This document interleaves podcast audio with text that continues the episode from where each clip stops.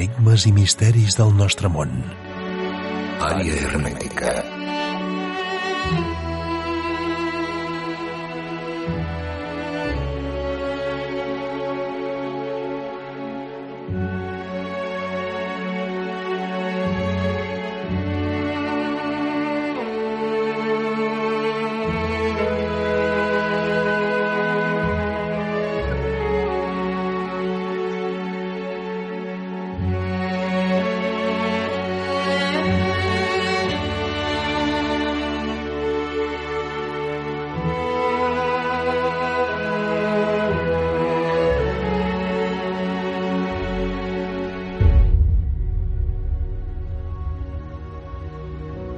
Forma d'aquest món tan complex ens enfronta l'ofec de l'ésser ignorants, els enigmes i misteris, l'origen dels mateixos i la capacitat individual de l'ésser poden acostar-nos a aquesta altra realitat. Àrea hermètica, a Ràdio Caldes, 107.8 FM. El més gran de tots els misteris és l'home. Sòcrates. Àrea hermètica. Una recerca d'altres realitats.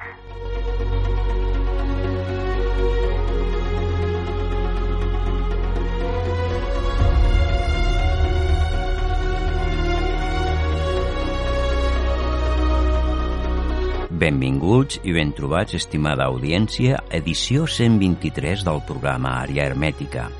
I el tema d'aquesta setmana, Andorra Màgica. Tindrem bastant d'entrevistes, parlarem de llegendes i, com no, dels misteris de les valls d'Andorra. Força interessant. Donem inici al programa d'Àrea Hermètica.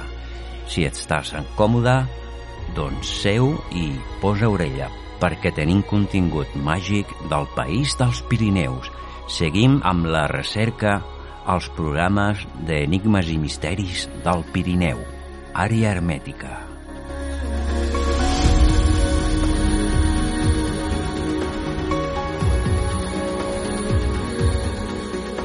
Edició 123 d'Àrea Hermètica. Dediquem el programa d'aquesta setmana a la recerca de la màgia i els secrets del país dels Pirineus. Andorra és un país ple de llegendes des de la protohistòria i els seus habitants més ancestrals. La història medieval, les bruixes i fenòmens, experiències i secrets molt amagats. Comencem amb el periodista i autor Miguel Aracil. Des del propi país tenim Artur Oms, investigador i presentador de Misterios Universales i col·laborador del programa Sapiens. Josep Sarnaguet és investigador especialitzat en les pedres d'Ica, la geologia i altres temes.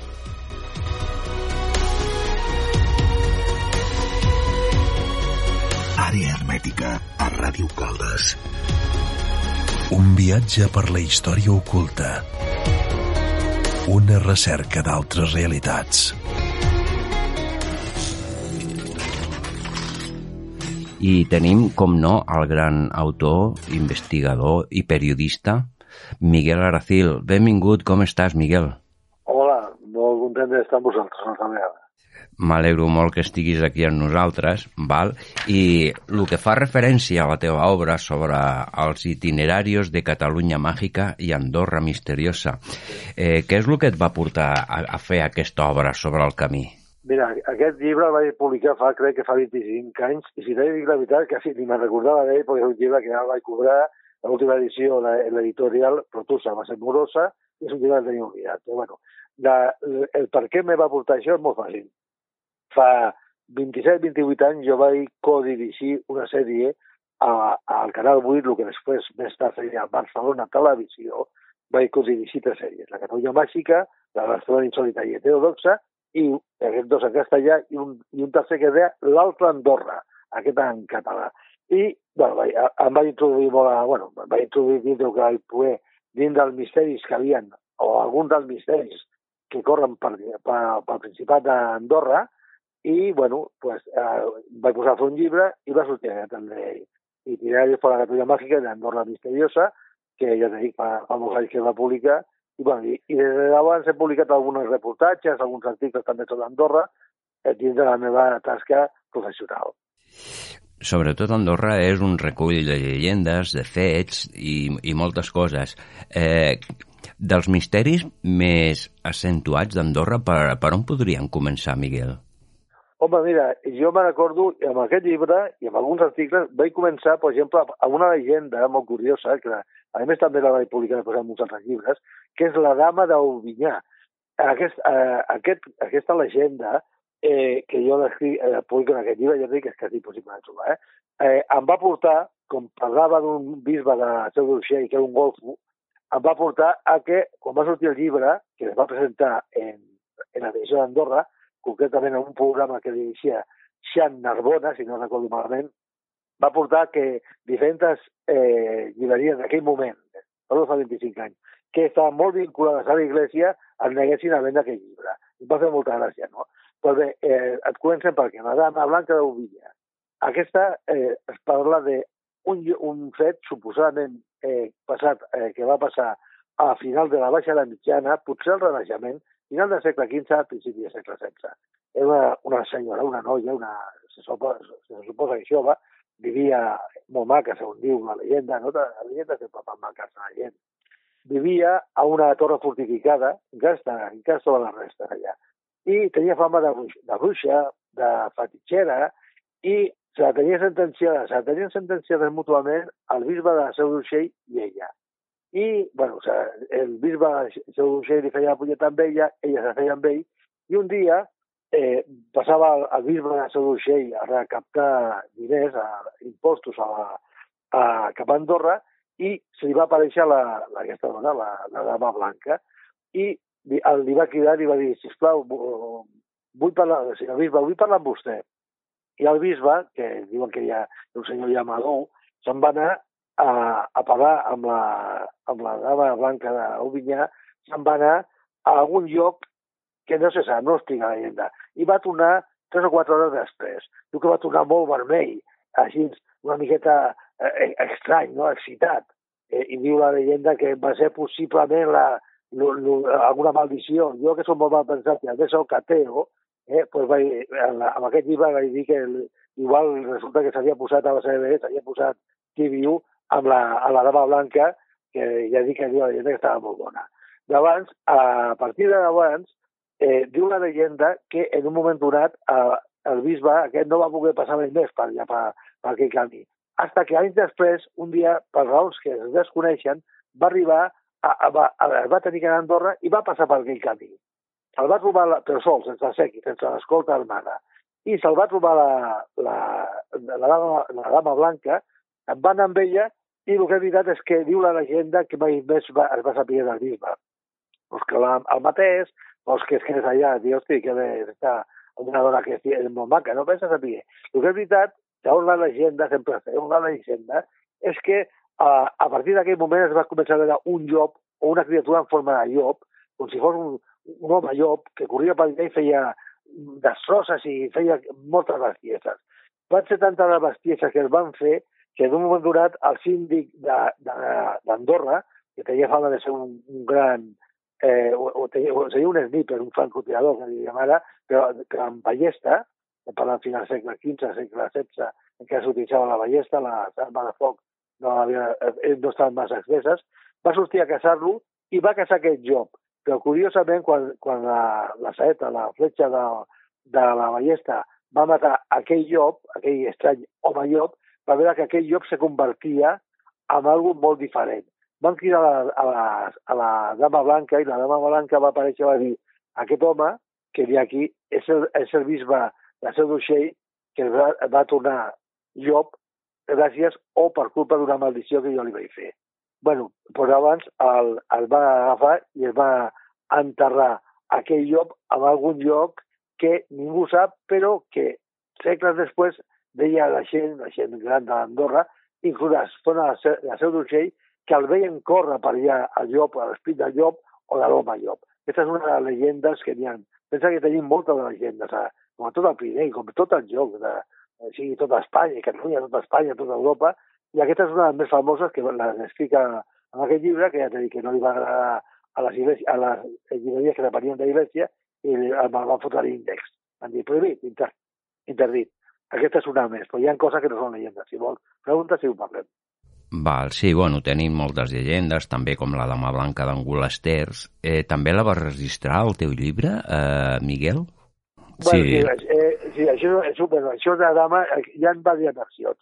Uh, la, la dama, o sigui, la dama d'aquest llac és una aberració, diria jo, de la dama blanca, perquè la leyenda verdadera que es parla d'aquest llac tan maco d'alta muntanya d'Andorra és una altra que eh, passa canvia de ser una dama per un noi, per un noi jove, un, un noi que eh, s'apareixia per allà amb el dia d'hivern i, i, i un dia que s'estava morint de gana i de fred es va deixar per, córrer, per, es va deixar caure per un, pel poble, un poble suposadament que existia al costat del llac, i va demanar, si plau, que li donessin pa, llet, foc, calor, algo que, que s'estava desesperant. L'home estava, aquell de jove, uns altres diuen que és una noia, però eh, eh, normalment la gent diuen que és un, un noi, un noi. Era, necessitava, s'estava morint i necessitava ajuda. I totes les portes d'aquí, suposat poble d'Angulaster, es van tancar i el van deixar ja tirat. I abans aquell noi, que no era una dama, era un noi, va resultar que era, segons diuen, uns diuen que el mateix Jesucrist, uns altres diuen que era la Verge Maria. I llavors, com maldició, o sigui, cabrejat, es suposa que Jesucrist i, i la Verge Maria no són de cavallar, són, són sants, no? Que aquell li tenia mal dia o, o vinga, ara que jo que tenia molt mal caràcter, em van cabrejar i van fer una maldició per la qual aquell poble va quedar engullit en les aigües d'aquest llac i, segons la llegenda, una de les moltes que hi ha, hi ha molta variació, com les llegendes tenen alguna veritat i alguna mentida, cada un se pot inventar el que diu la gana. Però van diu la llegenda que a baix del llac es va quedar totalment eh, enfonsat aquell poble per, per la seva impietat amb aquell noi o aquella noia, amb, cada un diu una cosa, i que de vez en quan, sobretot en unes festes concretes, tots sants, Nadal i tot, algunes de les llegendes diuen que se senten les campanades de l'església del poble que va quedar engullit per, impi, per ser impio, no? per, per la falta d'empatia i de, de bondat que van tenir. Però aquesta mateixa llegenda jo m'he trobat amb, amb el llac de, de, un llac de, molt famós de, de Zamora, eh, m'he trobat, eh, o sigui, m'he trobat a, a, també a l'Aragó, m'he trobat a França, en la, en la Bretanya, o sigui, una, una llegenda que, que repeteix contínuament, no? però allà és una de les més famoses d'allà d'Andorra. Eh, Miguel, tu que has corregut molts de camins i tot això, eh, podria ser de que moltes aparicions d'aquestes lumíniques vinculades a altres coses eh, el creador l'aprofités per fer-ho al seu al seu dogma vull dir, com la verge de Lourdes, les aparicions a Fàtima, i de que quan hi ha una aparició és un altre fenomen, però s'ho fan ells i diuen que és una, que és una aparició mariana i donen sentit a, al, al dogma establert?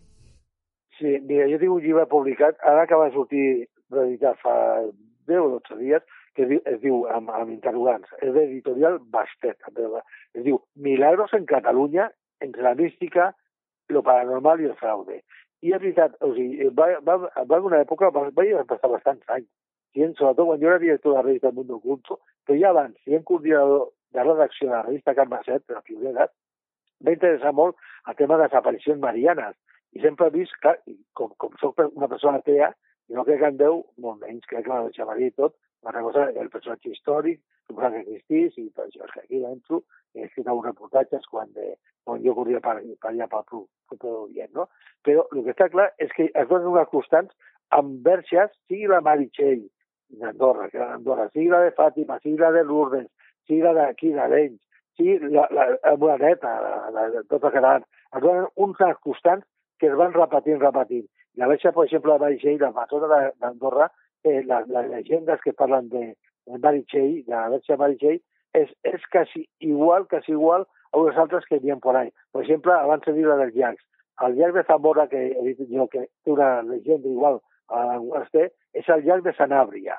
I, curiosament, molt a prop d'allà també hi ha una llegenda molt, molt semblada d'una verge que apareix i que la veus i dius, una està en castellà, una està en català, i hosti, si aquesta la Meritxell, diu, no, no, aquesta la de Zamora. O sigui, és, eh, la, les llegendes si, si estiguin basades en fets històrics, jo diria, alguna vegada pot ser, pot ser, pot ser, una vegada vinculada al tema OVNI, com el Pico en Milagros en Catalunya, potser nosaltres senzillament la Iglesia li, li encantava eh, inventar-se una sèrie de coses per tenir la gent molt contenta i sobretot molt apaciguada. O la superstició, el que sigui. Però aquestes llegendes se repeteixen i es repeteixen. La pots trobar al sud de França, la pots trobar eh, eh, en, en Polònia, la pots trobar a Andorra, la pots trobar eh, a Catalunya o a la resta d'Espanya. És curiós, Miguel, perquè, per exemple, jo he fet una revisió a nivell personal no, sobre aquests casos, no? I, per Et sento exemple, molt malament, et, et, et sento molt malament, que aquí no sé el que dius. dic que Digues. jo he fet una, una revisió de molts casos, no? I, Sí. i m'he trobat com, per exemple, el cas de Garabandal, com pot ser el de Fàtima o el de, o, o el de Bòsnia, el de Menjurje, de que sempre hi ha una, una entitat, hi ha un capellà al mig. Vull dir, és, és el que m'estranya, no? Eh, A Garabandal vam entendre de que es va muntar un pollo allà, però que va ser l'hòstia, no? Però que eh, és una cosa que porta interrogants, és el que et dic, no? Ja, ja t'he dit que jo no crec que l'aparició mariana, no? però el que, els costats que es donen és, bien, normalment el troben pastorets o pastoretes.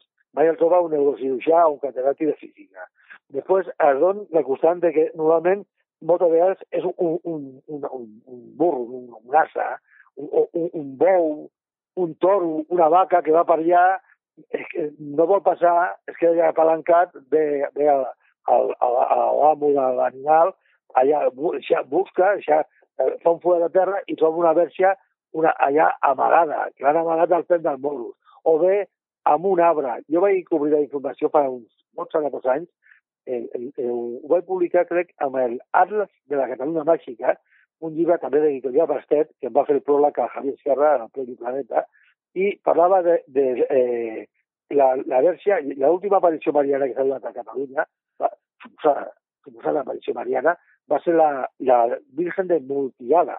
Dic Virgen, ho dic en castellà perquè totes les persones que jo vaig entrevistar allà a Multigada, allà a Badalona, totes eren de andaluses o d'Extremadura, amb tots els respectes als rentors i als excel·lents. I per mi, per mi són compatriotes meus, per tant, donem un respecte. Vale. Dit això, eh, uh, curiosament, aquella, uh, una, una suposada verge, després de una, veure una sèrie de llums, que van ser, eren, eren verdaderes, aquestes llums eren verdaderes vaig poder parlar amb un guàrdia civil que vaig, no un home seri, serio, que no llegaba las fronterías, y va a decir, oiga, le va a decir, oiga, mire, yo le puedo, usted es periodista, sí, pero yo le puedo asegurar si quiere me graba, yo he visto varias noches estas luces, me pone encima de este árbol, no sé qué es, e incluso uno de los días iba yo con mi perro, un pastor alemán, miraba allá, soy guardia civil, estoy acostumbrado a según qué cosas, y de verdad que no sé lo que puede ser. Después voy a entrevistar a varias personas més, i todas me sí, sí, la llum, o la, la luz, que m'ha dit que nadie veu, las luces las vemos, las vemos, las vemos. I, curiosament, deien que a sobre d'un arbre, en aquell llibre meu apareix, i vaig un reportatge meu, va aparèixer, a sobre d'un arbre que tenien, que el van omplir d'ofrenes i tot, apareixia una verge. I inclús jo vaig aparèixer, clar, però jo vaig dir, caramba, un dels dies aquests vull veure la verge aquesta. I vaig, i vaig anar a, amb una fotògrafa, portava una fotògrafa, encara que jo reportatge que per fer fotografies, portava una fotògrafa professional. Dir, aviam, així veien la verge. I va, dir veure que diverses persones, sobretot dones, havien fet un camí tremendo des de el que era la ciutat de Badalona, barri de Badalona, fins on estaven les suposades aparicions a l'arbre, i l'havien fet amb, amb, amb aquestes fustes travessants que de Renfe. És un, una, feina titànica, titànica. I, bueno, i, i va acumular gent, en un moment donat, va, la gent eh, eh, se xornallava i deia, mirad, mirad la Virgen! Jo, sincerament, jo, jo soc miope, eh? Inclús tinc glaucoma, mira, o sigui, tinc molts problemes als ulls, però veig bé, veig, veig, veig perfectament. I la veritat, jo no veig a cap allà. I deia, mira, mira com se mueve, mírala, mírala. I, jo, i algun dia, no, yo no veo nada. Y yo solamente no vaig veure res. Vaig entrevistar a unas señoras que me han dit, sí, sí, ya hemos visto. Nos decían, daba mensaje. Yo digo, señora, que es de usted. Yo no he visto nada. Yo dije, eh, las aparicions marianes, està, eh, la més antiga que he buscant documentació. Buscant documentació a Catalunya, en Catalunya en concret, és, de, de, és del segle IX, amb una batalla que va haver a, a, contra el morro, no? El morro d'abans, eh? Pues en, en el segle IX hi ha una batalla i hi ha una suposada aparició. I una altra suposada aparició mariana és on era l'Empordà, surten diversos llibres i eh, ta, també es don i apareix després el sol, que il·lumina la batalla entre els francs de Carlemagna, que parla de segle IX, Carlemagna, els no català, perquè no existia ja, eh, que li faci pena, no existia ja al segle IX. I contra els, contra els musulmans. Llavors, allà hi ha una batalla, blam, blam, i s'apareix la verge, i s'apareix el sol, una llum molt gran i tot. Vull dir, com del segle VIII del segle IX cap aquí, s'han donat milers de suposades aparicions marianes.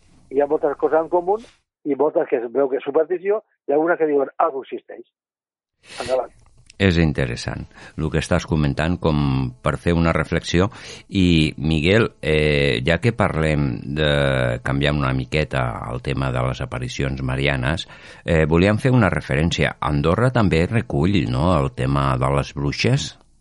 Sí, bueno, la, bru- les bruixes, en Andorra han sigut importants les bruixes. Eh? O sigui, el tema de les bruixes s'ha tocat poc. Mira, la, eh, jo m'atreveixo a dir, tal com he dit en el seu moment a, a la tradició d'Andorra, a- ja dic crec que era Narbona, crec, perquè fa molts anys.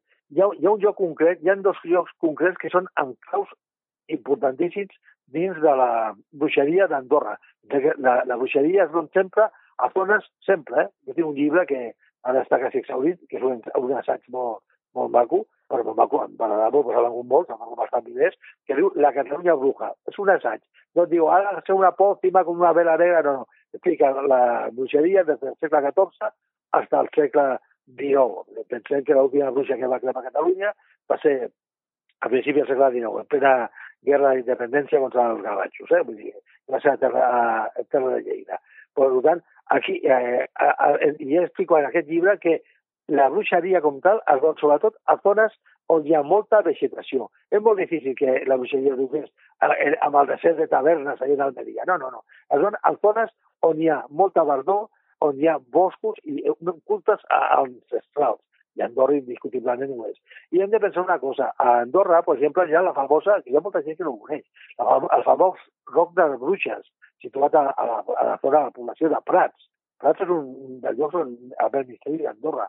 Doncs aquí, el Roc de les Bruixes, que és, per mi, eh, per mi, jo no soc historiador, però jo crec que és un dels dos megalits que se coneixen a Andorra. Un va ser un dolmen que està totalment perdut i és quasi desconegut, però va estar, però és quasi desconegut. I l'altre és aquesta roca, la roc de, de Bruixes, que està ja a prop de Prat, i al redador està tot ple d'inscultures, però que, que se saben, els, a pocs arqueòlegs que l'han estudiat, diuen que és de l'època del bronzo, de, de principi del bronzo, farà uns 1.800, 1.900 anys abans de era, eh?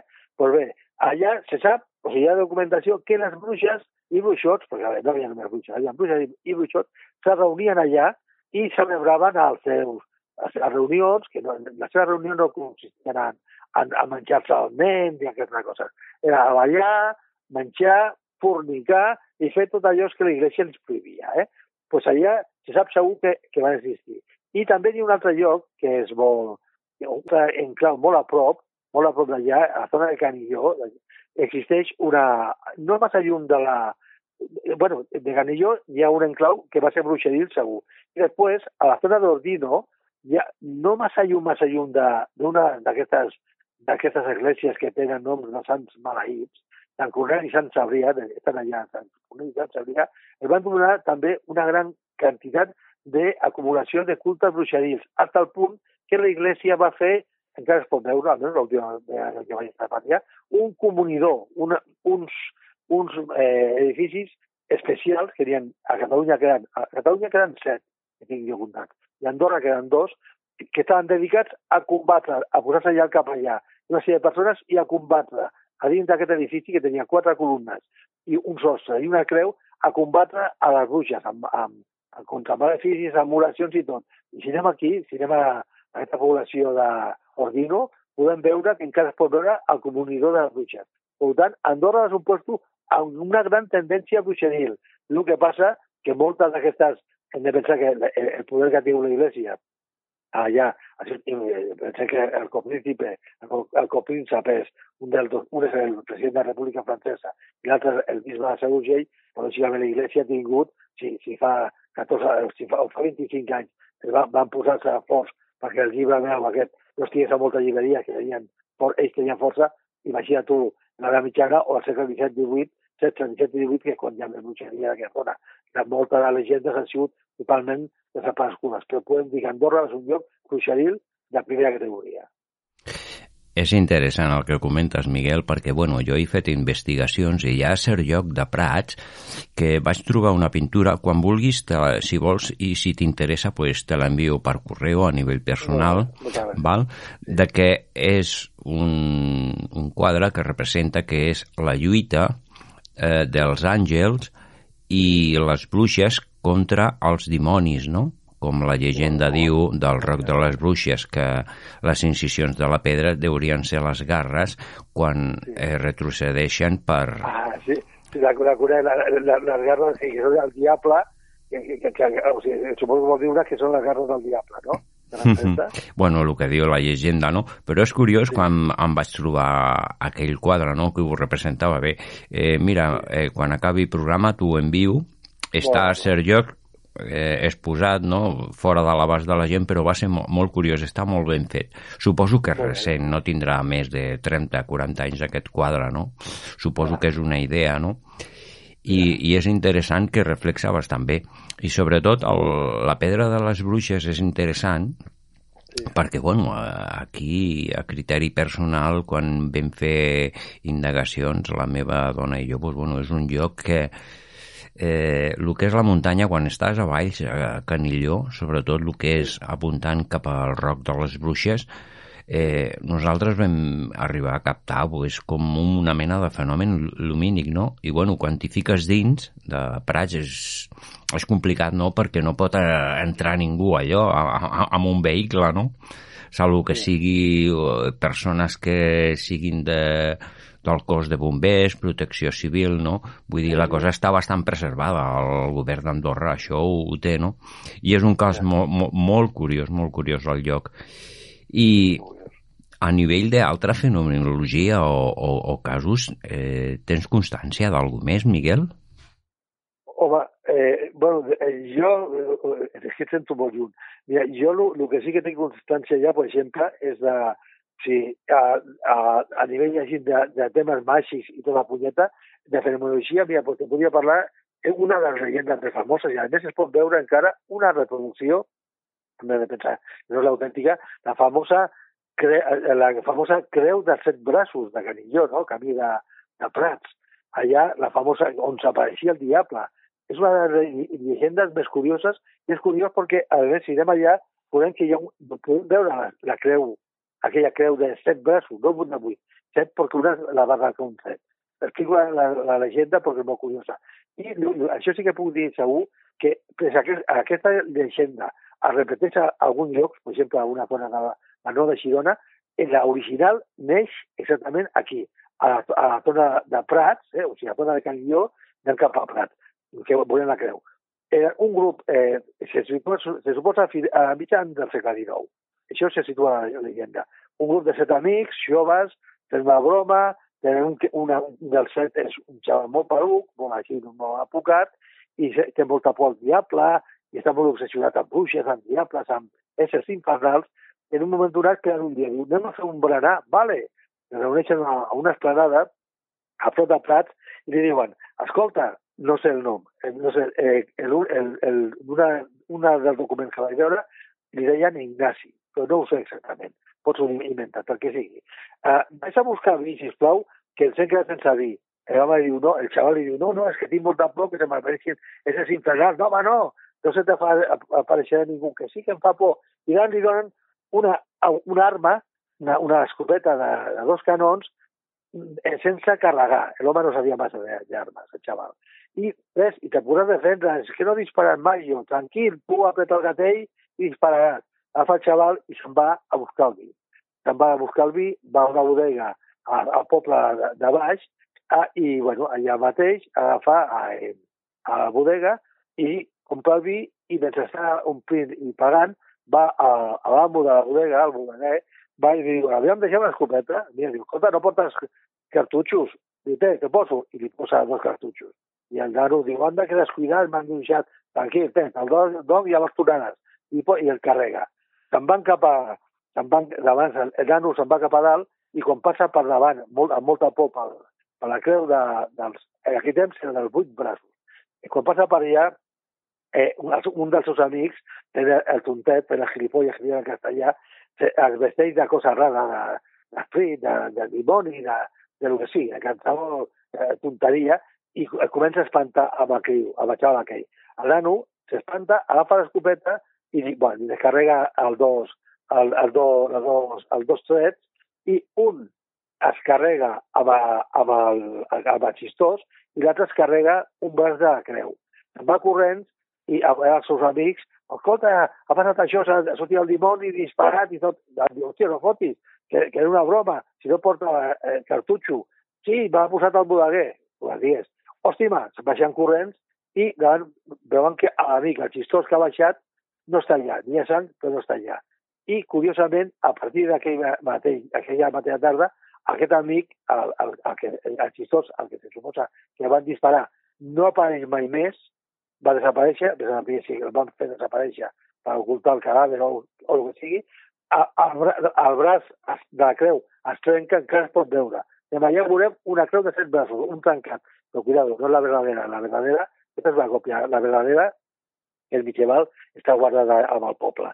I davant, diu la llegenda d'abans que des de d'abans, a aquella zona de la creu dels set braços, eh, es veu un esprit eh, mortificat, que se suposa que és el de la persona, el xistós, que va morir eh, acribillat per, per, per la persona peruca, que corre per allà lamentant-se de la seva mala sort. Aquest és un dels, de les llegendes que podien estar vinculades al fenomen paranormal. Moltíssimes gràcies, Miguel, perquè la veritat ens has explicat una mica no, de la història i l'Andorra Màgica recollida al teu llibre Itinerarios de la Catalunya Màgica i Andorra Misteriosa. Eh, Miguel Aracil és autor, periodista i bueno, és una de les persones que més ha fet feines de llibres de al Pirineu català, Andorra, i recull, no? Quantes obres portes, Miguel? Ja, ja passem de les 50, no? Ara, jo, jo llibres publicat tinc 61, i d'aquests 61, 19 són sobre misteris i enigmes de Catalunya. Alguns són monogràfics sobre hi ha Catala de Catalunya, dels Templaris, de Bruixes, eh, 61 publicats, 19 d'ells sobre misteris de Catalunya. I no sé si treure algun més, perquè ara he posat a fer una mà, i tampoc està la cosa per editar, perquè així llegeix pocs llibres, i, i els escriptors, i igual que periodistes, la premsa escrita està en com irreversible, i els escriptors mengem i, com tothom i la cosa està molt malament. Miguel, ja l'última pregunta. Eh, es té noció d'algunes llegendes sobre els gegants a Andorra? Sí, sí, sí. Hi ha, hi ha, hi ha una, i a més, una que va ser, mira, va ser, me recordo d'haver-la parlat molt a prop d'allà, a, a, a Cerdanya, a, de, concretament al, al poble de Prullans, haver-lo parlat amb algú tan gran i, i, com persona que era, com era l'estimat Fernando Jiménez del Oso, que, que ens, que temes ens recordem d'ell i nos acabem tenir la sort i l'honor de conèixer personalment. Mira, estàvem a Prullans parlant de, dels, dels esqueletos xagants reals que s'han trobat, es van trobar en el dolmen d'Oren. Oren, el dolmen d'Oren 1 i Oren 2 estaven Prullans, a prop d'Andorra. Van trobar un, un dolmen xagants, els van ser excavats, van estar un temps, va, va portar l'investigació posteriorment un amic meu d'aquí temps, el llicenciat en geografia i el més eh, editor i escritor, Fernando Ledesma, que aquest temps vivia allà, i bueno, era un secreto xagants, i curiosament, poc després es van trobar, i aquí va haver una confusió molt gran, perquè aquells eren esqueletos verdaderament de eh, éssers que feien hasta 220-230 d'estatura, i van trobar haixes de sílex xagant, xagantes. I al poc temps se van trobar uns esqueletos de gent molt alta en, en Andorra. Pero aquí va a ser la diferencia, me acuerdo, yo le preguntaba a Fernando, la Paula Escancia Jiménez Fernando, mira las, las medidas que yo tengo que mandado. ¿vale? Y me acuerdo que tenía un Facebook, y Fernando con Mecha, que era la psiquiatra, pero también colegio Mecha, va y mira, el, este Facebook debe debió pertenecer a alguien de 2 metros 30 de altura, de temporada en Xagán. Al, al crani d'aquests xagants d'Oren, de Puyans, al costat de, a prop d'Andorra, estan en el Museu del Col·legi de Barcelona. És difícil que, que el vegeu públicament, però estan allà, t'ho dic jo segur. En canvi, els esqueletos de, que es van trobar a Andorra, es va fer un estudi i eren personatges que era, tenien, eh, sobretot homes, que tenien una estatura que no, no sobrepassava el metro 84-85. Clar, hem de pensar que eren d'aspecte nou. de principi del segle IX. A, aquells, eh, eh, en aquella època, el, l'altura mitjana d'una persona del Pirineu, de Catalunya, de França, de França, França estava sobre metro 56, metro 57, i les dones un metro 46, 47.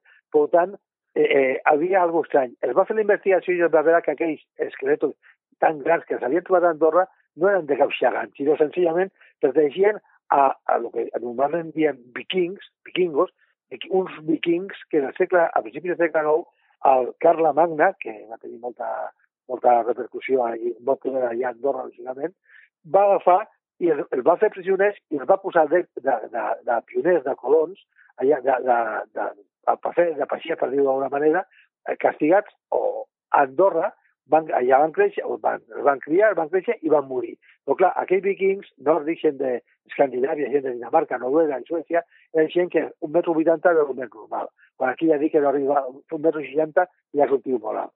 I aquesta història del xagant d'Andorra està vinculat amb l'error que va haver a confondre els xagants verdaders que es van trobar al costat en Prullans, en el dolmens d'Oren 1 i Oren 2. I es van confondre amb aquests esqueletos de gent molt alta, molt alta per aquella època, de eh, aparència general, ja fa un metro 72, no? Que, eh, un metro 82 ja era molt alt en, en Andorra, en el segle IX, quan tothom era molt baixet. I va confondre es van parlar xagant d'Andorra que s'han trobat, no, no, pot haver leyendes o alguna però restes físics de gegants a Andorra no existeixen. Sí que existeixen d'aquests vikings que van viure allà a principi del segle IX, castigats pel rei Carla, per l'emperador Carlemagna, presentar-se allà i se van trobar altres esquelets.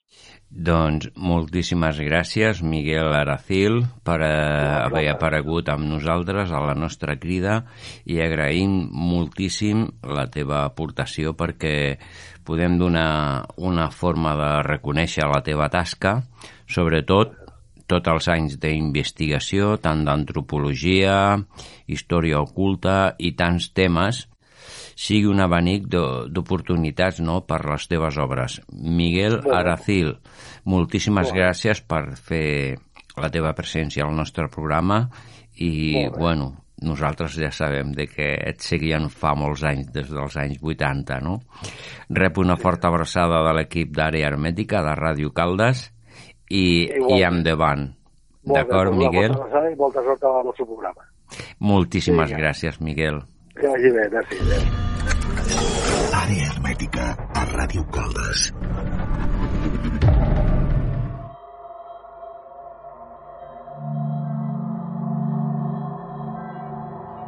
Llegendes i fets d'Andorra.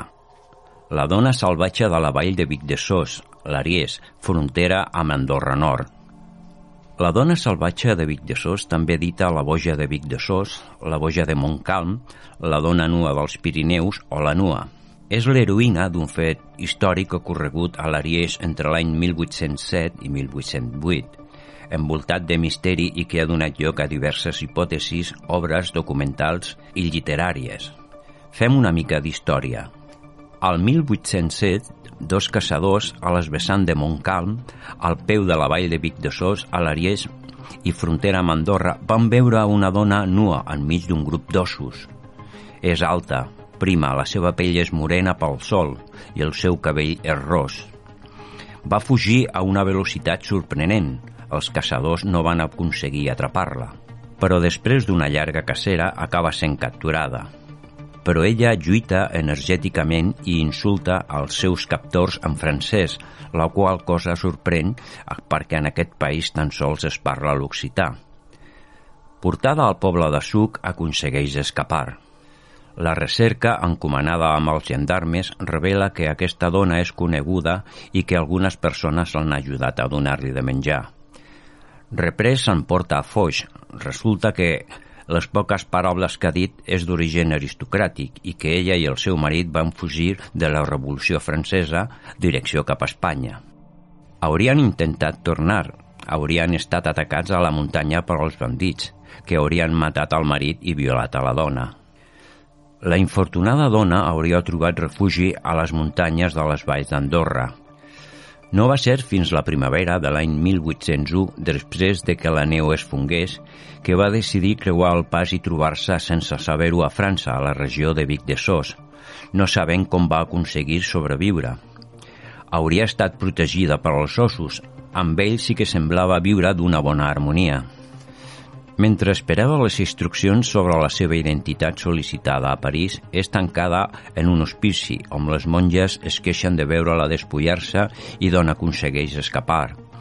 Finalment és tancada a la presó del castell de Foix i és allà on s'hauria de deixar morir. Es va emetre un permís d'enterrament el 29 d'octubre de 1808, però no hi ha rastre d'enterrament en si ni d'una tomba. L'os, l'home i la dona, el tema de la dona salvatge d'aquesta autèntica notícia testificada per l'informe del prefecte i els testimonis contemporanis és similar a altres casos similars i ha contribuït a nombroses llegendes d'homes salvatges particularment estesos per als Pirineus i per al descomptat el mite de Joan l'Os, una criatura nascuda de la unió d'un os i una dona, en línia amb una creència molt antiga i universal en el parentiu de l'os i l'home, especialment la sexualitat.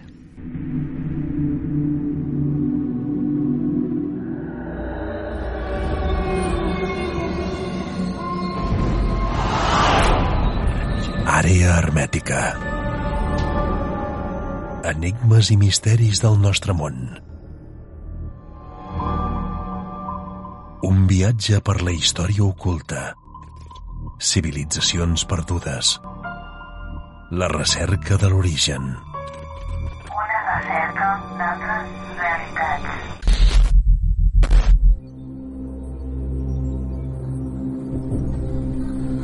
Esteve Albert i Corp. Esteve va ser un gran poeta, autor d'obres d'història i impulsor de reescriure la protohistòria Història de les Valls d'Andorra. Va ser gran coneixedor de les civilitzacions ancestrals a les valls arreu del Pirineu, l'edat mitjana i gran savi. La seva recerca ancestral per al seu coneixement era un avançat a la seva època. Mostra d'això són les formacions rocoses i megalítiques a Andorra i que avui en dia l'arqueologia ortodoxa no reconeix, llocs com el Lleó o l'Home de les Escaldes, el cap conegut com el Martinell al poblat prehistòric de Sant Vicenç del Clar, el Roc de les Bruixes i altres formacions molt interessants a les valls.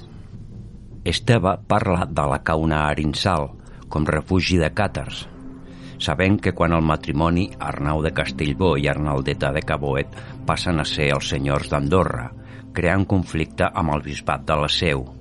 Arnau, seguidor de la fe càtara i el seu territori el repobla en seguidors abans de l'heretgia, i això és la gran influència càtara a les valls d'Andorra. Es recull que Arnau de Castellbó a l'any 1209, després de la caiguda de Bessiers, va a rescatar el Sant Graal, el que no està determinat què era aquesta peça, si un calç, una pedra... Una vegada rescatat, aquest suposat graal el deposita a l'ermita de Sant Joan de l'Erm.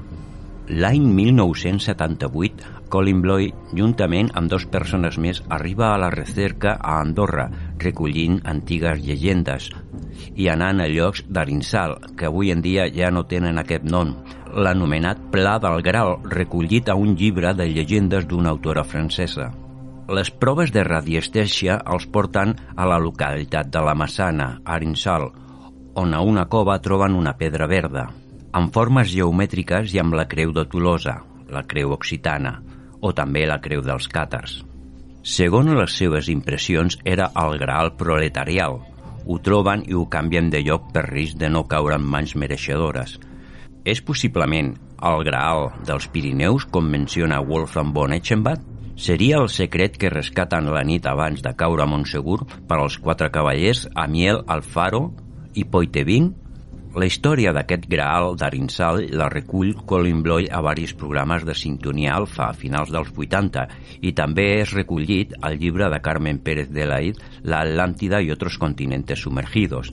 Seria aquesta la pedra que rescata Arnau de Castellbó de Bessiers a l'any 1209? Seria la mateixa que rescaten els quatre cavallers la nit abans de la, de la caiguda de Montsegur el 14 de març de 1244? Esteve Albert parla de la cauna d'Arinsal com refugi de càtars. Cauna és cova.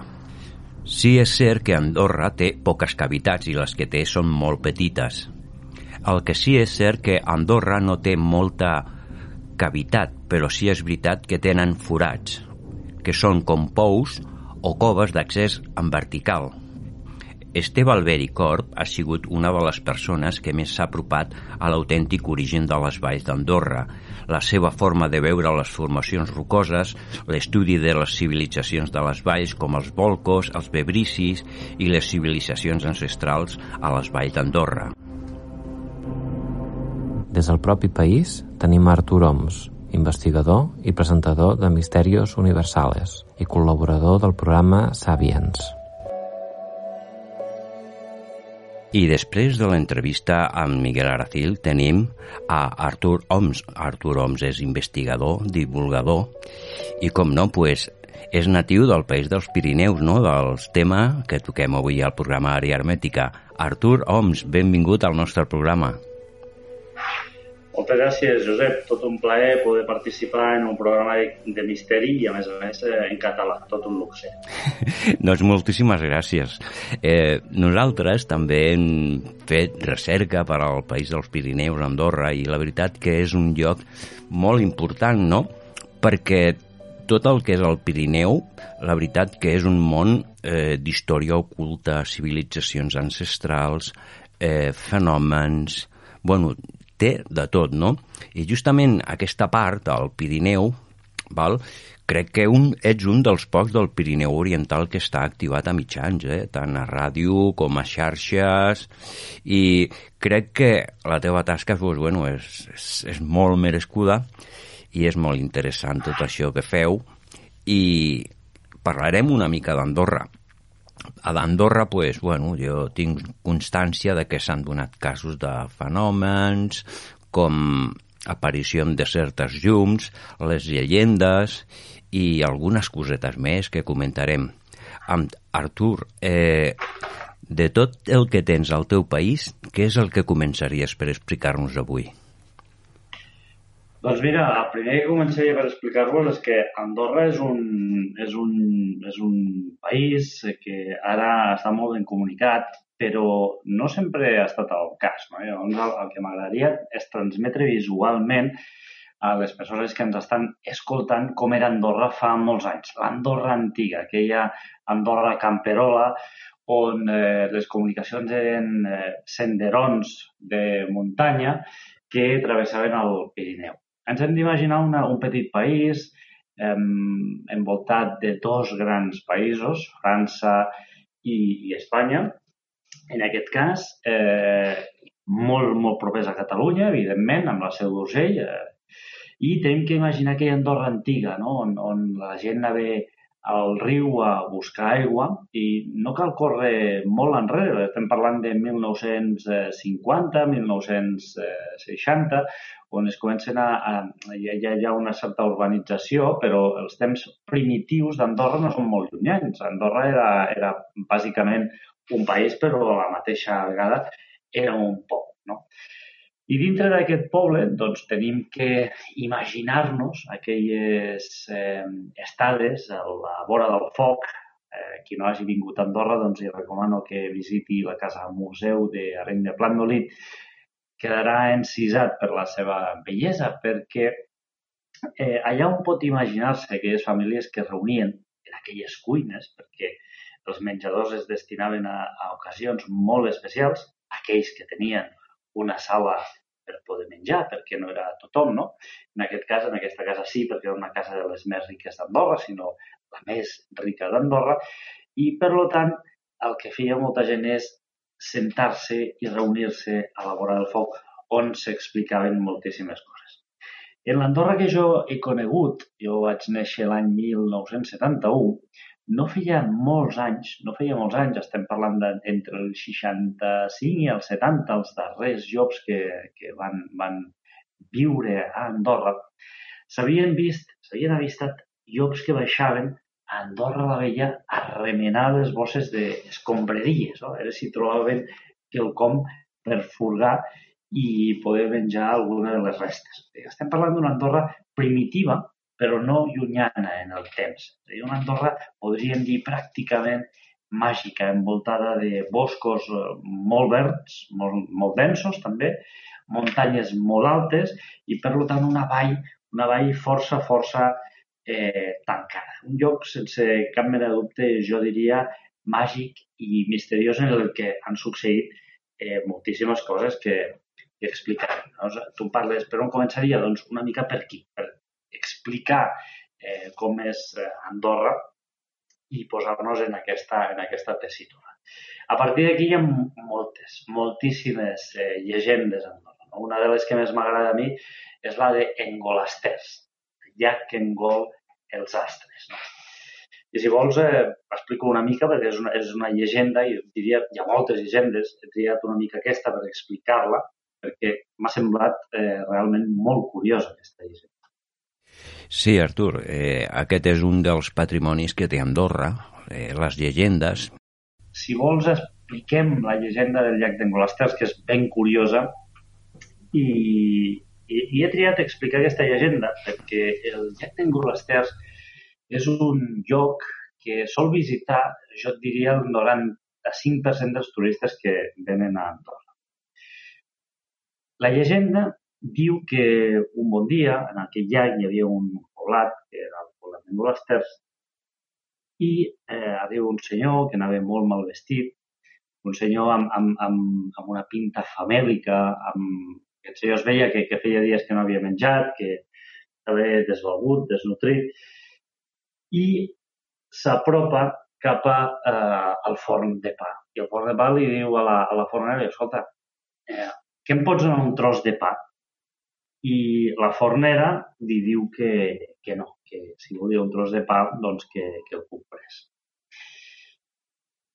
Ella es queda mirant com treballa la fornera i observa que en el moment d'amassar el pa anaven caient eh, petites parts de, de, de la pasta i li diu a la fornera, escolti, miri, amb, amb aquestes petites parts, què farà vostè? Diu, no, no, tot això ho llenço. Diu, home, no ho llenci, replegui-ho tot i em fa un petit pa amb això i jo me'l menjaré. La fornera comença a replegar totes aquelles engrunes, les amassi i veu que li surt un pa. I tot i que aquest senyor li havia donat la idea, ella decideix no donar-li aquest pa. El que fa és que el cou i el ven. I aquest senyor, doncs, eh, marxa i en una mena de, de maledicció. Però just quan sortia es troba una, una, una jove camperola de, de Golasters i aquesta noia l'alimenta, li dona menjar i aquest noi li diu, en aquesta camperola, diu ara mira'm i escolta'm bé. Corre cap amunt, tira cap als arbres, cap al bosc i puja cap a dalt i no et quedis aquí i al cap de cinc minuts es va nuvolar tot i va començar a ploure d'una forma i d'una manera que no s'havia vist mai a Angolasters. En el resultat de que això va, el que va fer és omplir aquell clot on estava el poblat d'Angolasters i anegar aquell forat d'aigua, cobrint totes les cases i va morir tota la gent del, del poble. I a partir d'allà si un eh, s'hi fixa, veu el llac d'Engolasters i al fons, doncs moltes vegades veu com desapareixen els astres. No? És, és un efecte, evidentment, que és, està científicament provat, no? perquè la Terra gira i al final eh, desapareixen els astres. No? Però aquesta és una llegenda que em fa eh, molta gràcia perquè al final eh, és molt representativa del que era Andorra en el, en el passat i evidentment el llac d'Engolasters doncs, eh, és un lloc eh, mític, és un lloc que, que tothom, eh, tothom ha visitat. Si mirem, hi ha un llibre que es diu Andorra Màgica, de l'Esteve Albert i Corp, eh, on ens parla dels druides. Els druides a Andorra. A Andorra havia hagut aquells sacerdots, havia hagut aquells druides que ningú exactament sabia què és el que feien, però sí que eh, realitzaven rituals realitzaven rituals amb herbes de la zona i eh, eren aquells rituals religiosos antics que al final, doncs, home, no han tingut una evidència escrita, però sí n'han tingut alguns objectes que s'han eh, pogut eh, recuperar. Clar, si un també mira, eh, hi ha una religió zoomòrfica eh, a Andorra de la Quina també eh, se'n tenen certs, eh, certes documentacions en la qual doncs, es venerava el lleó, es, venera, es venerava el toro, es venerava fins i tot eh, el drac, i aquest drac, aquesta figura de drac sideral que hi havia just al costat de l'estrella de l'estrella polar, doncs el que feia és que es consagrava o, es, o celebrava aquella, aquella adoració d'aquell llac el segon dia de la setmana.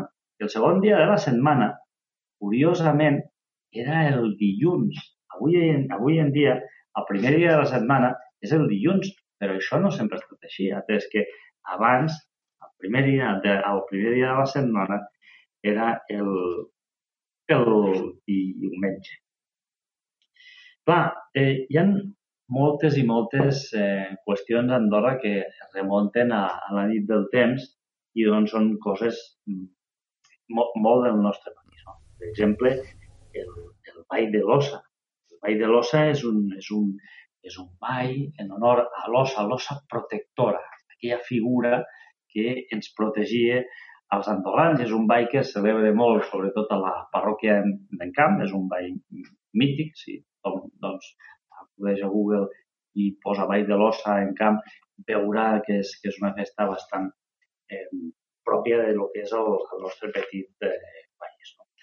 Hi ha moltíssimes, moltíssimes, mm, eh, podríem dir, eh, creences, podríem dir mm, anècdotes que s'han recollit, aquelles anècdotes que són part d'aquella cultura pirinenca, no? aquells 5.000 anys de, de cultura pirinenca. Com no, també eh, Andorra doncs, ha hagut eh, càtars, no? els famosos càtars, i per tant doncs, eh, tenim eh, d'alguna forma ens beneficiem de tota aquesta cultura pirinenca que eh, recorre doncs, tot, tots els Pirineus, eh? no només el Pirineu eh, amb, amb l'ampli sentit de la paraula quan parlem d'Andorra, sinó també el Pirineu eh, francès com el Pirineu eh, català. Per tant, d'alguna forma, doncs, integrem en el nostre país doncs, totes aquestes eh, tradicions. No?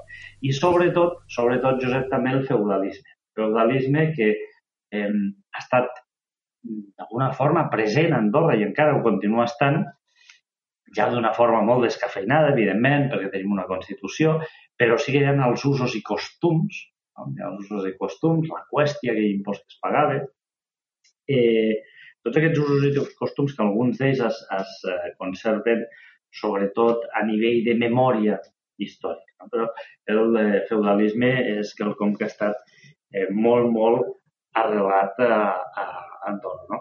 Els veribrares eh, o bebrices, no? aquells, de, aquells procedents de Urnenteller, no? Hm. Aquells Els bebricis. Que, que feien, bebricis, això, perdó. Urnenteller el que, el que feien era això a Andorra se n'ha tingut alguna, algun, també hem pogut recollir informació sobre aquesta qüestió, són aquells, aquells, aquelles persones que es dedicaven a cremar els cadàvers i enterraven els cadàvers en aquelles urnes. No? Doncs, això a Andorra també eh, n'hem retrobat petjades de, de totes aquestes. I tornem ara, doncs podem tornar una mica a, a l'època més contemporània i puc explicar fins i tot que hem tingut eh, avistaments d'aus gegants. A Barcelona es va veure un au gegant, és, eh, és quelcom molt, molt conegut, i aquí a Andorra, fixa't que també eh, hi ha una persona que va veure un au gegant. Fa un, un temps estava parlant amb el Ramon Navia Osorio, Uh -huh. que segurament tu, tu coneixes molt bé també. Sí, sí, el, el conec personalment amb ell, sí, sí. Un gran home investigador. I, i, i a més a més, un home de camp, és a dir, un home que molts de nosaltres som investigadors i també divulgadors, no? Potser som un, un 70% divulgadors i un 30% investigadors, no? O investigadors de, de sofà o investigadors de Google, no? Digue-li com vulguis moltes vegades, no? Eh, jo, en el meu cas, sempre que faig algun viatge, aprofito per mirar quin és el, tots aquests misteris que hi ha en, en aquella zona i investigar-los. Doncs amb el Ramon Novia Osorio vaig estar parlant, vaig poder fer una entrevista amb ell, de, jo et diria pràcticament 3 hores, la tinc completament enregistrada. Eh, vam estar parlant I, curiosament, eh, bueno, en, en, en el llibre, el llibre que va, va editar, començo a, a mirar-me'l després d'haver de, de, estat amb ell reunit al seu despatx a Barcelona i veig que ell havia recollit un cas d'un avistament d'un au gegant a, a Andorra. Bueno, començo a mirar la fotografia que el Ramon havia recollit i em poso les mans al cap. Dic, ostres, si és el Jesús Serrano. Amb aquest no hi havia anat jo a escola. Eh, què faig? Automàticament truco al Jesús al, al mòbil i li dic, Jesús, això m'ho has d'explicar. M'ho has d'explicar. Què és el que va succeir? Em va explicar que ell va veure un au gegant, un au impressionantment eh, gegant a Andorra i que fins i tot ell va arribar a tenir por d'aquesta aquesta au. I ell, mm, no sé per quina qüestió, va arribar a conèixer el Ramon Navia Osorio i va recollir el, el testimoni del Jesús Serrano en aquest llibre. No? Aleshores, doncs, tenim també a Andorra han tingut eh, l'avistament d'una au gegant, cosa doncs, que realment a mi em va eh, doncs, bastant. És que és tan ah, interessant. Sí, tant, és molt interessant, Josep, i a més a més, no, quan parles amb una persona com el, com el Ramon Navia Osorio, doncs, clar... És increïble, eh? No, que és increïble aquest home, Artur, és increïble perquè passa molt desapercebut de, dels mitjans i tot això, i bueno, si has aconseguit gravar-ho és un... Bueno, és, és una llolla, eh? vull dir que pots guardar-la perquè és un dels investigadors eh, més interessants que tenim aquí a la península ibèrica, això t'ho puc assegurar i té rigorositat i coneixement de tot el que va passar a Sud-amèrica, a Xile, a Atacama, i té moltíssima informació. Aquest home és un gran investigador, molt, molt, molt. Per dir-te que l'última vegada que jo, o l'única vegada que el vaig escoltar a un programa de ràdio va ser a la dècada dels 80 a Catalunya Ràdio. O sigui que fins on ha arribat, ha arribat a donar-te una entrevista ja és moltíssim per això, eh? O sigui... I... Doncs, doncs sí, sí, va, va, vaig tenir la sort de que em va donar... Eh, bueno, jo, jo em vaig presentar al, al, al li vaig trucar al mòbil, ell no té mòbil, la seva, la seva senyora sí. Aleshores, eh, el truco el vaig... Eh, jo també he de dir que venia molt ben eh, ressenyat, eh? perquè ell, ell és molt amic del, del Pablo Villarrubia. Pablo Villarrubia i jo som molt amics i eh, em va donar el seu telèfon mòbil i jo encara no entenc per què, perquè ell, ell em va dir que feia molts anys que no parlava amb ningú, eh, que no es deixava enregistrar i la veritat és que ens vam sentar amb, amb una taula i va dir, Ramon, ¿te puedo grabar? I em va dir, sí, por supuesto. I ahí vaig, vaig flipar. Sí. Però bueno, la qüestió és que el Ramon és, és una persona que, que ell en primera persona ha, ha investigat molts casos, eh, ha pogut eh, recollir tots aquests casos, tot, totes aquestes vivències i, a més a més, eh, documentar-les gràficament, no? En aquest llibre doncs, eh, hi ha una fotografia amb el, amb el Jesús eh, Serrano a, a Andorra. I la veritat és que és, eh, és una experiència realment eh, increïble. Eh, aleshores, bueno, tenim, tenim experiències com el fet d'haver avistat aquesta gegant i fa fa uns, uns anys, doncs, eh, parlant amb una, amb una noia d'Andorra, l'Elisabet Pérez, doncs em va dir, ostres, Artur, hem de quedar amb, un, amb uns eh, senyors que trobaràs molt, molt interessants i eh, perquè saben coses d'Andorra. I vaig dir, ah, molt bé, fantàstic. Doncs vam quedar en una terrassa, quan es podia quedar en, en terrasses, no? I vam estar xerrant, doncs, no sé, igual, igual dos o tres hores. Érem tres persones Clar, eh, què és el que succeeix quan parlo eh, amb, aquesta, amb aquestes persones? Eh, em comencen a explicar coses, comencen a explicar coses que, bueno, eh, començo a al·lucinar, no? Em diuen, eh, em diuen que, que Andorra, Andorra directament era una mena d'estació de repostatge per naus espacials. Llavors li dic, bueno, i, i, i, i què venien a repostar aquí a Andorra? Diu, un mineral. Mineral molt escàs, no sabem exactament eh, quin tipus de mineral, però, però eh, venien a eh, repostar un, un mineral. Llavors, a Andorra doncs, hi ha un gran eh, hi ha una gran cultura d'aparicions d'objectes voladors eh, no identificats.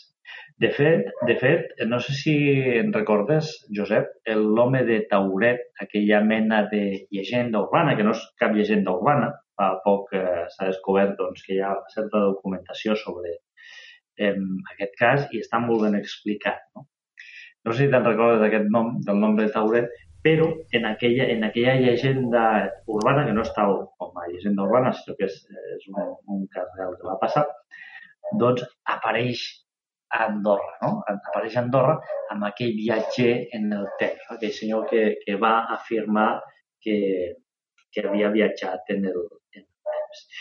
Clar, eh, hem de pensar que Andorra eh, era una mena de, de poble preromà que vivia en, en la regió ibèrica. La regió ibèrica. De fet, eh, Andorra eh, va ser creuada per, per eh, Aníbal. És a dir, que amb el seu exèrcit durant les guerres púniques. Per tant, és un país que té una, és a dir, té, té moltíssima història. Jo mateix visc en una casa que té més de cinc segles d'antiguitat. És una de les cases més antigues d'Andorra, la casa Coitort. El, el qual doncs, eh, és algo que és realment fascinant. Aleshores tenim també aquests casos d'objectes voladors no identificats dels quals hi ha eh, doncs, moltes eh, referències. Jo mateix fa també eh, uns tres anys aproximadament vaig tenir l'ocasió estem en un grup d'ufologia andorrana, en qual doncs, hi ha eh, inclús, inclús hi ha membres de les forces de seguretat del país i eh, hi ha una persona allà que treballa al Departament d'Aduanes. De, al Departament d'Aduanes tenim una aduana que està al pas de la casa, és una zona que la veritat és que no hi ha massa contaminació lumínica i tenim la duana espanyola eh, que allà sí que hi ha una mica més de contaminació lumínica. Però un dels duaners eh, que és eh, molt, molt, molt, diguéssim, eh, observador d'objectes en, el, en, el, en el cel, doncs el que, el que em diu un dia és que va enregistrar, va gravar una foto, va prendre una foto i es veu un objecte volador no identificat sobre la vall d'Andorra, sobre la vall d'Andorra la Vella, doncs cap al, cap al final d'Andorra la Vella a la dreta. És una foto, la veritat, eh, ben curiosa. No? I això lligaria una mica amb el que m'explicaven aquesta, aquests dos eh, personatges amb els que vaig poder eh, xerrar durant pràcticament eh, tres hores. No? La etimologia d'Andorra, és a dir, què significa exactament Andorra, eh, no se sap, eh, però podria de, derivar de, del àrab Aldurra, que significa el bosc. Eh? Per tant, doncs, home, el bosc doncs, doncs, qualificarien aquells antics homes primigenis d'Andorra com una mena de gran bosc. Per tant, un, un bosc on eh, aquelles naus eh, espacials antigues, aquells objectes voladors no identificats, alguns havien vist eh, per cert. Inclús, eh, dic, a, a Andorra tenim noms ben curiosos, no? com, com Lino, bueno, eh, la frase de la seca i la meca doncs es va, es va inventar Andorra, és, és, és quelcom de, molt típic eh, d'Andorra, i a Andorra doncs, tenim un país que està envoltat de, de moltes muntanyes. Explicaré una cosa que em va passar a mi fa uns anys, si et sembla bé. Eh, sí, tant, endavant, Artur. Sí, sí. Doncs mira... Després, eh, si em deixes, et vull comentar unes coses sobre Andorra que, bueno, no sé si tindràs noció, comenta, però bueno. Com, com, comenta-les, comenta-les, i després explico jo si vols. Bueno, eh, jo l'experiència personal és una, una vegada que vam anar, que crec que va ser el 2015, era mitjans d'octubre i era un divendres i bueno, i vam anar a visitar Sant Romà de, dels Bons, no? I bueno, vam anar cap a la Torre dels Moros, vam anar amb la dona, la nena, i bueno, i començo a fotografiar, pues bueno, l'ermita de Sant Romà, eh, la Torre dels Moros i el fons d'Andorra, doncs, d'en camp mirant cap a Andorra la Vella, no?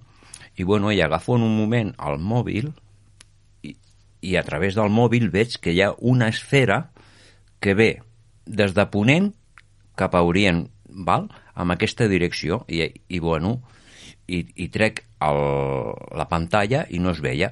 Ho torno a posar, miro per on estava el sol, perquè els mòbils tenen un sensor molt, molt sensible i sempre es creen efectes de, que no són que, que, que no són originals, no? O sigui, no són efectes, són causats per la mateixa òptica, no?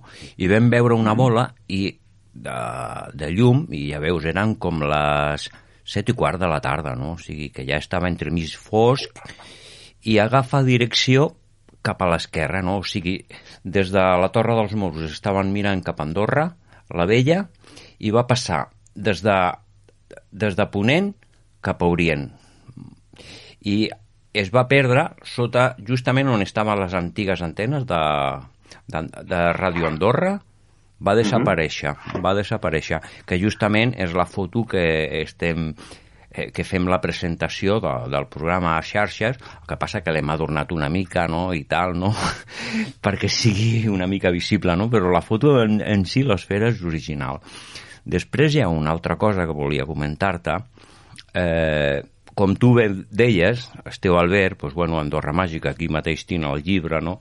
i fins i tot és interessant la visió que tenia aquest home, no? perquè tenia una visió molt diferent a, a lo que era l'arqueologia oficial, la història, no? perquè aquest home eh, sabia molt, sabia molt els volcos, els bebricis, tota la mena de barreja de cultures que va haver-hi al Pirineu i, i, i, ho, i ho enfocava, no?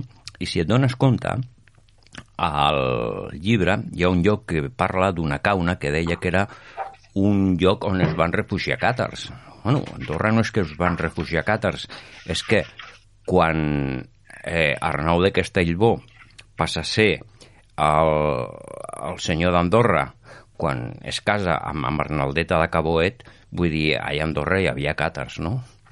I no sé si tens noció d'aquesta informació, això posa l'orella, eh, Artur?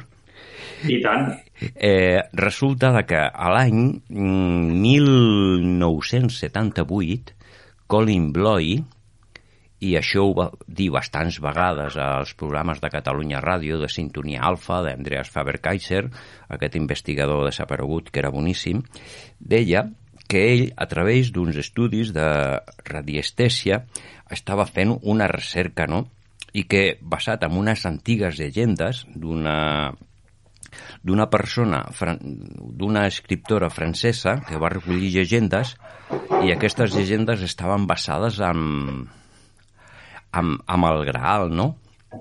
I bueno, eh, aquest senyor, Colin Bloy, que era radiestesista i fundador internacional de La Fontaine, amb la dècada del 90 era molt conegut aquest senyor.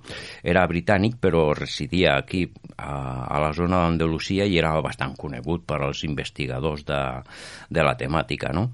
pues deia de que a cert lloc d'Andorra va trobar una pedra verda i la vinculaven amb el Graal, una pedra verda en forma geomètrica i que portava la creu de Toulouse, bueno, el que molts eh, diuen la creu, la, la creu càtara, no? I que la va trobar en una certa cova, no? Bueno, això va passar, també està registrat a llibres com el llibre de Carmen Pérez de la Iz, que era una col·laboradora investigadora de Jiménez de l'Oso, i resulta de que Andorra, com tu ja saps, pues, cavitats hi ha molt poques, no? però és per una simple raó geològica. No? L'alçada d'Andorra no és comparada amb la zona de l'Aries, no? que està a 500, 400, i ancestralment l'aigua, la força, feia la creació d'aquestes cavitats, no? Àrea hermètica a Ràdio Caldes. I, bueno, si a Andorra no hi havia coves, què és el que hi ha? Pues a Andorra hi ha forats. I justament aquesta pedra la van trobar amb un forat, no? Eh, els detalls te'ls puc dir personalment, no en públic, perquè creu que, que és una molèstia aquestes persones vagin a llocs i com hi ha tant vandalisme és una pena, no? però aquesta informació te la puc passar personalment, no? I es recull a llocs com antigament recollien aquestes llegendes, no? I es va basar sobretot a llocs com la plana del Graal, que avui en dia té el nom canviat, i un lloc que es deia el forat del Graal.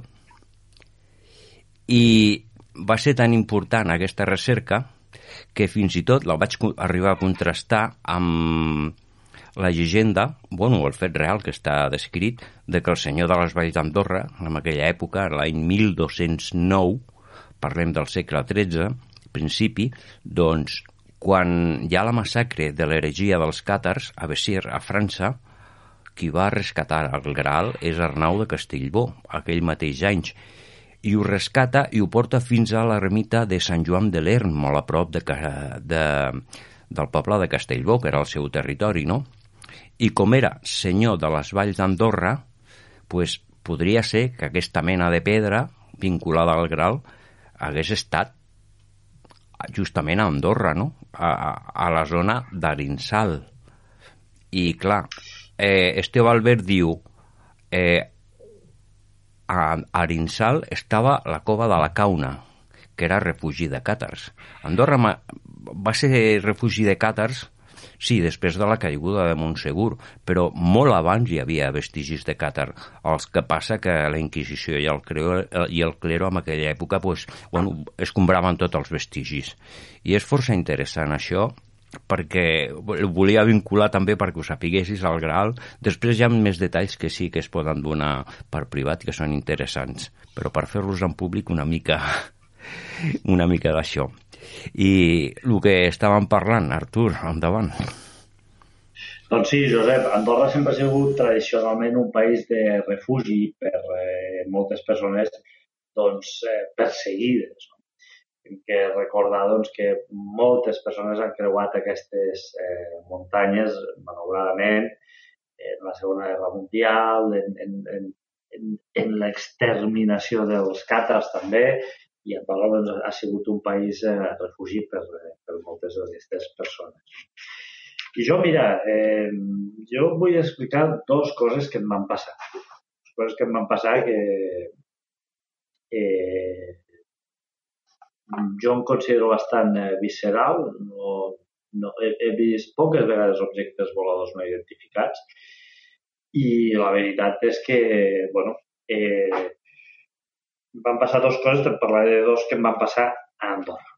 Eh, jo quan era petit, nosaltres eh, doncs, eh, anàvem a, a explorar una, meri, una mena de, de, de cavernes i que, eren, que, que no eren cavernes, eh, eren com, com com una mena de construccions artificials en les quals doncs, hi havia una gran pedra i, hi havia, i aquesta pedra doncs, s'aguantava sota de diverses pedres, eren construccions fetes amb, amb, amb pedra, segurament eh, capriciosament per la natura, perquè si no jo no entenc com eh, algú hagués pogut moure aquelles pedres per, per, eh, per realitzar una, una casa pràcticament de pedra. Nosaltres, nosaltres hem passat moltes estones en un lloc que dèiem la, la cova de l'os, de petits, i és, és un lloc molt cèntric. Torrevella, el que passa que abans, als anys 80, eh, 79, doncs estava molt poc uh, urbanitzat. I un dia d'hivern, que deurien ser les 6 de la tarda, les 6, 6 i mitja, eh, dos quarts de set, ja no es veia absolutament res. Eh, nosaltres estàvem, eh, hi havia el meu germà, estava jo, nosaltres hauríem tenir uns, uns 13-14 anys, aquella època. 13-14 anys. Eh, estàvem amb el meu germà, estàvem un altre noi que es diu Luis Coelho, un altre noi que es diu Pablo Coelho, era el seu germà, eh, i estàvem amb el meu germà, el Jaume i jo. Doncs estàvem allà darrere de, de, de la cova de l'os, i us puc ben assegurar que darrere nostre l'únic que hi havia era un bosc. Un bosc. No hi havia res més absolutament res més. Una extensió de bosc de, de, de quilòmetres. És a dir, sí que és cert que si continuàvem pujant per la muntanya retrobàvem la, la carretera, que ve des de la Comella i va espetegar pràcticament a Escaldes en Bordany, però la carretera queda, queda igual un quilòmetre, dos quilòmetres més de, de la zona on està. I de sobte, eh, del mig del bosc, on no hi havia absolutament ningú, ens va es van començar a ploure pedres, com t'ho dic. Es van començar a, plou, a ploure pedres. No vam poder veure, és a dir, les pedres sortien de, del no-res, és a dir, sortien de la foscor. És a dir, nosaltres teníem la capacitat de veure el bosc, però aquelles pedres sortien del no-res. És a dir, com si alguna cosa eh, no tangible, alguna força, ens estigués llançant aquelles pedres. I això ens va passar 14 anys. Vam sortir d'allà com si ens perseguís el dimoni. I la veritat és que eh, ens va passar a quatre nois, això. És a dir, van ser testimonis d'aquest fet quatre persones. Això ens va passar quan teníem, ja dic, eh, 14 anys. Eh, crec que no vam tornar mai més, mai més en aquell, en aquell lloc, perquè va passar mo moltíssima, moltíssima, moltíssima i al cap de tres anys ens va succeir una, una cosa també que jo no, a data d'avui, avui, l'any 2021, encara no tinc cap mena d'explicació. bueno, nosaltres a casa sempre hem sigut molt d'anar a la muntanya, anar a dormir a la muntanya, tenda de campanya, en refugis, eh, fer bivacs, eh, de. Hem sigut molt muntanyencs, continuem sent molt muntanyencs a tota la família, i quan jo tenia uns 16 anys vam organitzar una excursió per anar a dormir al, al Pla de l'Estany. En previsió de que el refugi Joan Canut eh, doncs, eh, estigués ple, perquè és una zona molt transitada i molt, molt a prop d'Arinsal, justament, fixa't, d'Arinsal, com comentaves tu, a, a la possibilitat de que s'hagués amagat eh, esta peça tan, tan, eh, tan coneguda, no? Doncs eh, nosaltres a Arinsal vam, vam pujar a dormir al Pla de l'Estany. ens vam veure que, que el refugi hi havia moltíssima gent i el que vam fer és que vam a dormir al Pla de l'Estany, que és al, al principi justament d'aquell Pla de l'Estany, on després al final del refugi Joan Canut, i eh, vam plantar les tendes. Érem un grup de, de no recordo, igual érem vuit persones, portàvem dos, dos o tres tendes de, de campanya. Bueno, total que a, a les 3 del matí o les 4 del matí, aproximadament, eh, jo eh, m'aixeco i dic, bueno, vaig, vaig a un riu. Vaig a un riu i allò que hi havia un noi a mi, cap a on vas? Dic, no, vaig, vaig a fer un riu. Uns, ah, t'acompanyo perquè així fotré jo en un altre riu. I no sé. Que un vam sortir a la tenda junts i eh, caminem 10 metres i ens separem. Ens separem bastant, parlant de l'any eh, 88, una cosa així, 87-88, eh, tots anàvem amb, amb llinternes aquelles de petaca, amb, amb, amb bombetes de, de fil incandescer de tungstè, no, no hi havia una gran il·luminació amb aquelles, amb aquelles piles de petaca, i ens vam separar, ens vam separar doncs, a 50 de metres doncs, per anar, per anar regar les plantes. No? I de cop, de cop, Josep, em, es forma una mena de boirina davant meu, com si fos una silueta humana. Ho he explicat moltes vegades, veies, ara si poguessis veure, veuries com se m'estan posant de punta tots els pèls dels braços, perquè cada vegada ho recordo, em recordo un, un, un, una sensació de fredor per tot el cos que és impressionant. I en aquell mateix moment no li vaig donar massa importància perquè, bueno, això és la muntanya, els canvis de temperatura del, del dia a la nit, estem parlant del mes de segurament juliol, si no recordo malament, doncs eh, no li vaig donar molt temps. Llavors em vaig girar cap a un altre costat i veig que aquella, aquella forma, aquella, aquell núvol, espècie de, forma humana, en forma de núvol, em segueix i es plantifica un altre cop davant meu em torno a girar cap a l'altra banda i aquell núvol en forma humana es torna a plantificar. No, no que tingués una forma humana amb braços i peus, sinó que recordava una silueta humana. Es torna, a, em torna a perseguir i es posa davant meu. Eh, ja em vaig començar a espantar bastant. Llavors vaig decidir eh, acabar ràpidament de, de, de fer el riu eh, i anar cap a, cap a la tenda de campanya amb certa, amb certa premura. No? Eh, vaig veure que l'altre noi també venia, també venia bastant, bastant amb, amb una premura també bastant important com la meva, i els dos vam entrar a la tenda de campanya i no ens vam dir absolutament res, perquè jo penso que vam passar por. Jo vaig passar molta por. Ja, ja us explicaré el que va passar eh, amb aquest noi també, perquè al cap d'uns anys eh, vam parlar. Amb aquest noi que actualment viu a Barcelona, doncs al cap d'uns anys ens, ens vam tornar a retrobar i parlant de coses del misteri, perquè com, com tu bé saps, doncs, participo amb el, amb el Ferran amb, amb el seu programa, Science, doncs, parlant de coses de misteri, etc.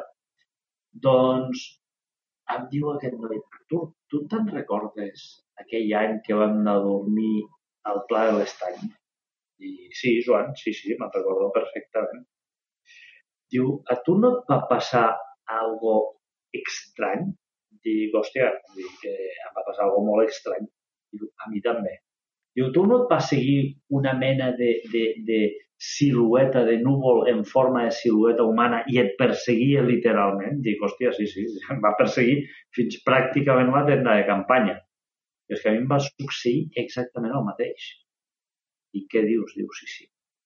I a més a més vaig pressentir que jo no era bo. Dic, hòstia, però a mi em va passar exactament el mateix, Joan. Això és el que ens va passar. És a dir, això, el Ramon Nave Osorio, fixa't, arrel d'aquesta conversa que vaig tenir amb ell, vam disfrutar, jo vaig disfrutar moltíssim, moltíssim, eh, sentir tres hores pràcticament el Ramon Nave Osorio és un regal per les oïdes, doncs Fixa't que eh, li vaig explicar això i em diu, Artur, això ho has d'explicar. Diu, ara farem l'últim número de la revista eh, Espacio Compartido, és una revista que va, va fundar el Ramon Nàvia i ara és una revista que ha desaparegut. I en l'últim número, el número 100 de la revista Espacio Compartido, eh, jo vaig publicar eh, aquesta experiència, no de d'anar al, al Ramon. I la veritat és que avui en dia, encara avui en dia, quan recordo aquella nit, eh, doncs sento un, un tremolor, una fredor que, que em, em comença a dalt de tot el cap i acabar al final pels peus. No? Realment és algú que ens va passar que jo encara avui en dia no, no he tingut cap mena d'explicació. No? Lo de les pedres, diu, bueno, millor hi havia algun sonat per allà que ens estava tirant pedres, podria ser. Nosaltres tampoc vam ser capaços de, de veure-ho. No? Però, en canvi, en aquella experiència van tenir al Pla de l'Estany, que et persegueixi un, un núvol que surt del no-res en forma de silueta humana, que tu et gires una, una primera vegada, et persegueix, se't posa davant teu, et gires una segona vegada, se't torna a posar davant teu, et tornes a girar, se't torna a posar i ja te'n vas cap a la tenda de campanya i resulta que la portes darrere seguint-te, aquella mena de núvol en forma humana, doncs jo puc dir, perquè jo ho he viscut, que espanta i espanta bastant. Una por increïble per això, no? Molt, molt increïble. Jo no sé exactament què és el que va passar. Igual va ser algun atzar de la naturalesa o vés a saber, algun fenomen meteorològic provocat per la pròpia escalfor del nostre cos. No ho sé exactament el que va succeir, però realment eh, jo vaig passar bastanta por i el, el Joan, el Joan doncs, també va passar eh, bastanta por. No? I aleshores, eh, clar, eh, parlant, parlant, jo li vaig dir al Joan, dic, escolta, com és que no em vas dir res? I hòstia, no em vaig dir res, diu, perquè pensava que diries que estaves un bar. Eh? I llavors jo li vaig dir, hòstia, doncs, jo també. Vaig, vaig pensar, jo no digui res perquè et prendran per boig i potser que ves amb un, amb un psiquiàtric. No? Però realment aquestes són les dues experiències que he tingut a Andorra, les dues experiències eh, més eh, terrorífiques, no? Sí, sí. Però si et dones... sí.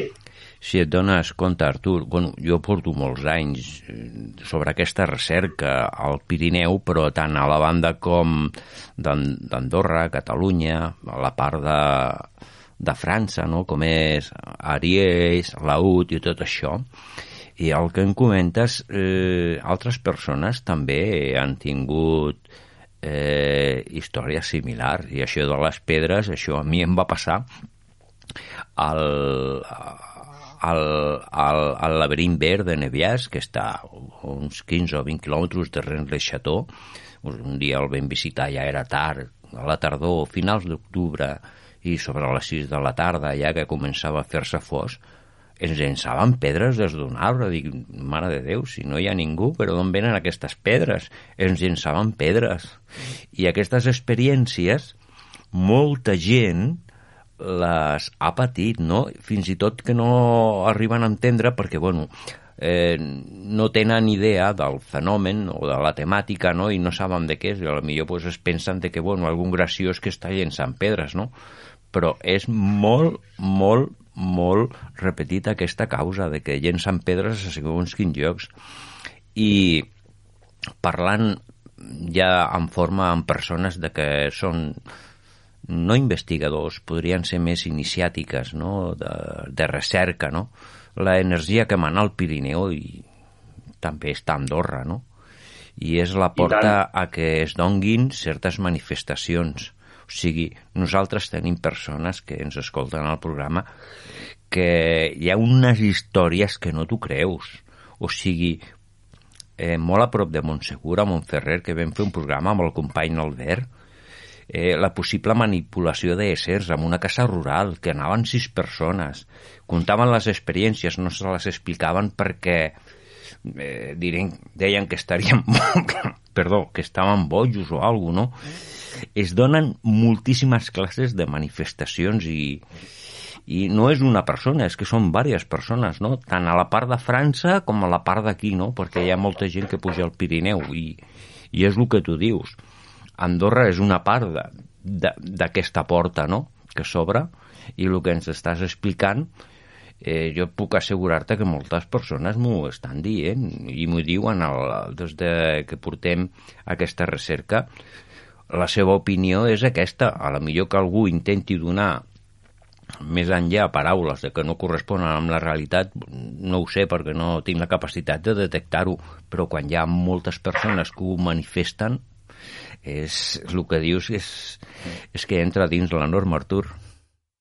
Sí, sí, de fet, eh, Josep, ja Andorra no és l'únic fet eh, paranormal que jo, jo l'he pogut eh, viure aquest en primera persona, però també t'he de dir que, per exemple, com et deia abans, no? estem en un grup de, de WhatsApp on hi ha, hi ha moltes persones, fins i tot algun servidor de la llei, i aquest servidor de la llei una vegada ens va explicar, eh, de fet ho ha fet en alguna ocasió el programa Sàviens, ens va explicar que en una ronda de, de rutinària, el poble de Santa Coloma va haver d'acudir a una trucada d'una família, va, va haver d'allargar-se fins a casa d'aquesta gent, perquè sentien passes a damunt de la taulada.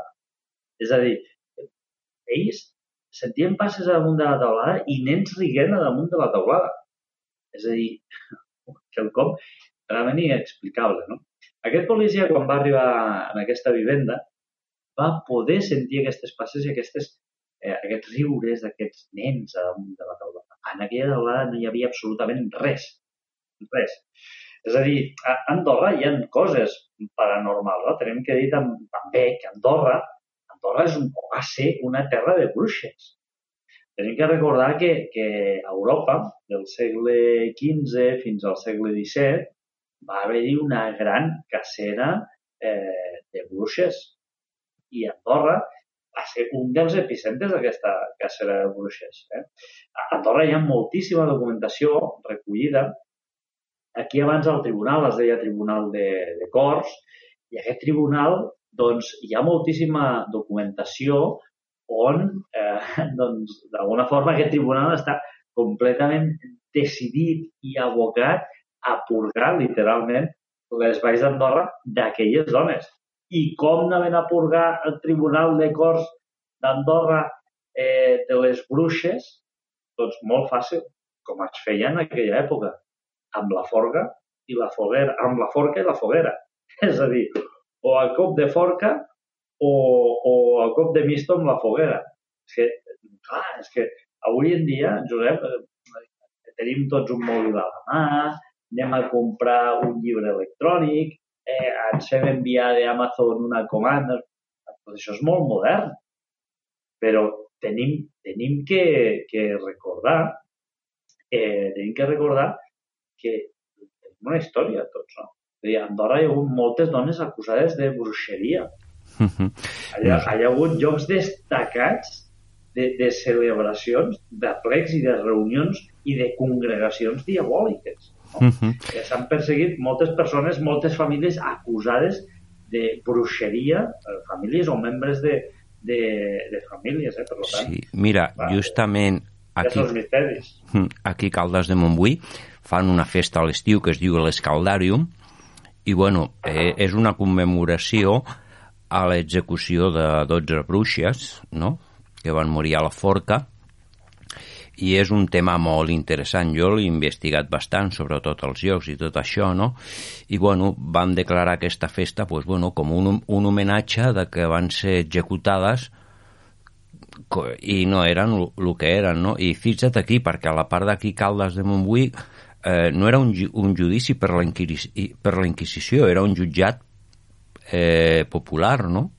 Però, bueno, fins i tot contractaven caçadors de bruixes i, i bueno, quan eren èpoques d'embruna, eh, la climatologia feia malbé la, les collites i tot això, doncs, bueno, tot ho ficaven i era contingut per acusar-les, no? I és aquesta equivocació, sinó les bruixes que els el que eren, les coneixedores del coneixement ancestral, eh, aquells que van conèixer aquell coneixement, celtes, ibers, anem a veure, una forma de vida que amb, amb l'entrada de l'imperi romà de l'imperi romà pues, aquest coneixement es va perdre, no? I després amb la eh, instauració del, del cristianisme també es va perdre, no? És com un dogma i tot el que tenia en contra la religió catòlica de l'època, pues, bueno, era heregia, el que li va passar als càtars. Els càtars tenien una noció del precristianisme, i també tenien una miqueta de noció de, del coneixement, de la natura. La natura és molt àmplia, hi ha dimensions d'éssers i formes de vida, no?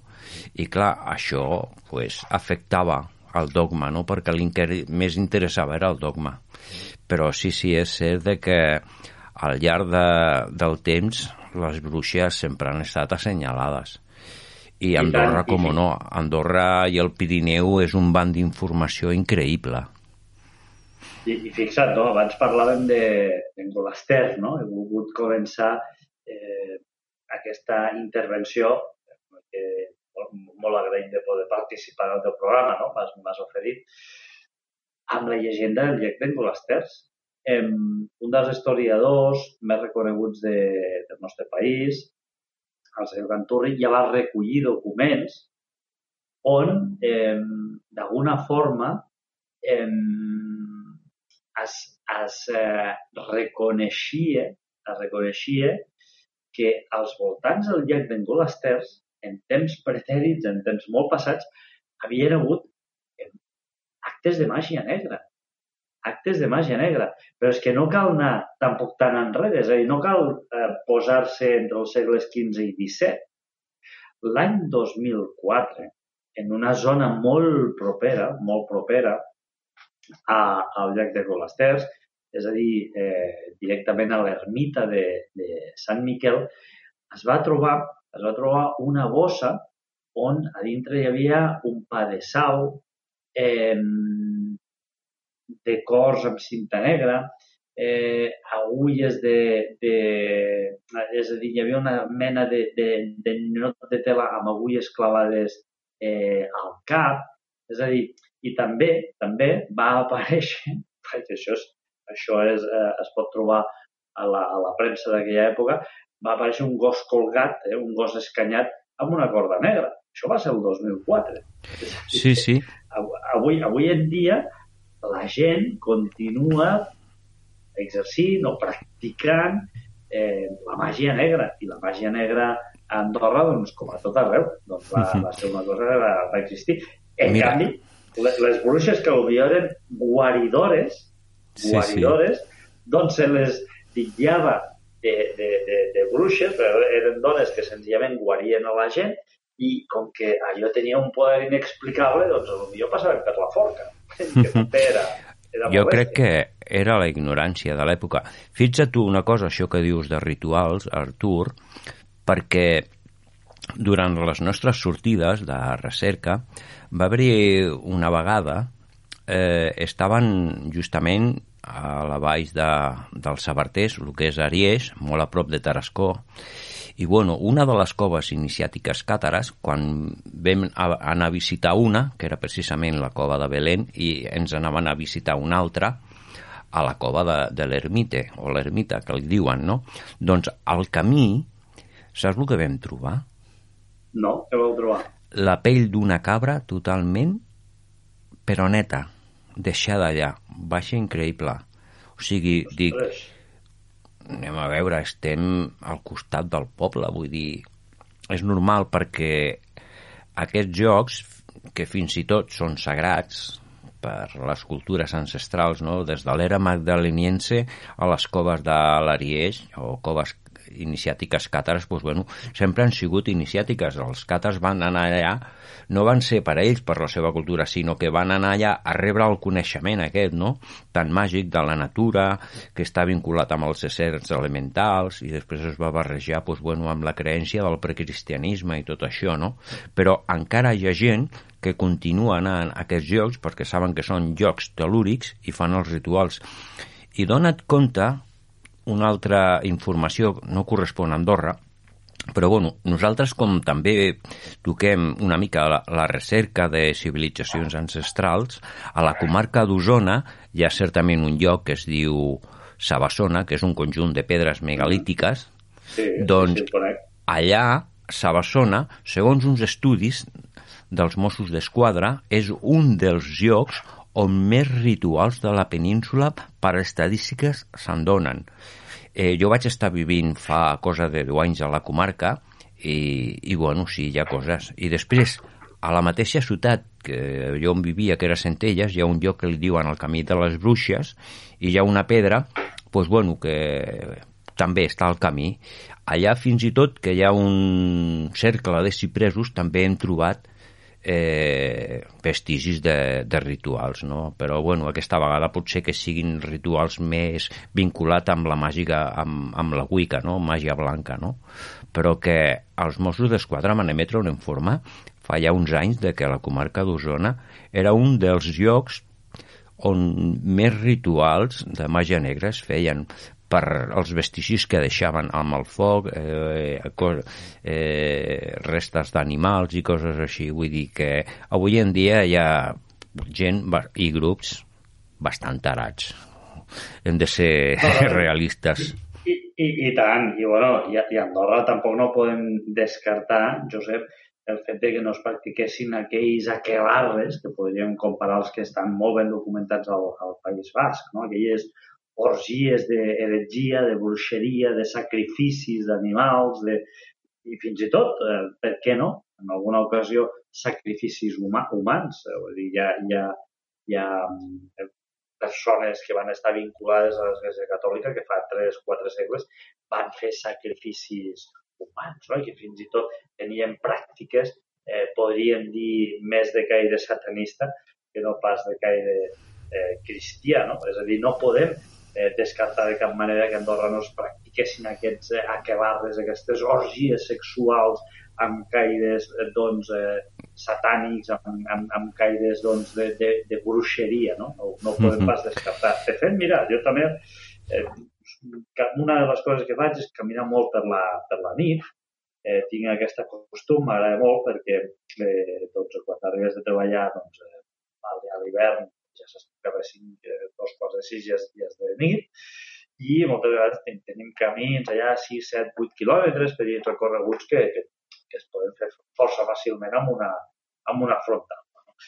Doncs hi ha un dels camins en els quals, en el qual doncs, a, al marge del camí, a la dreta, vaig trobar una, una mena de nina, però se'm va fer estrany. Però no li vaig fer més cas perquè, bueno, la, la veritat és que no, no, no, no li vaig fer més cas.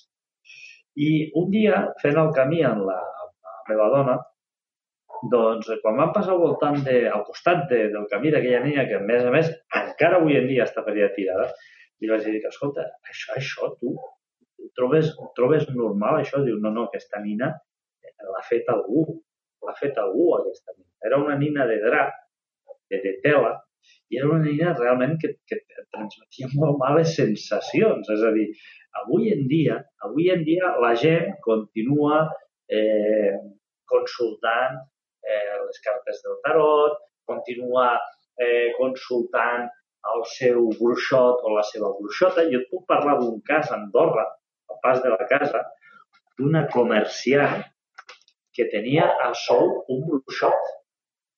Això ho he viscut jo en primera persona.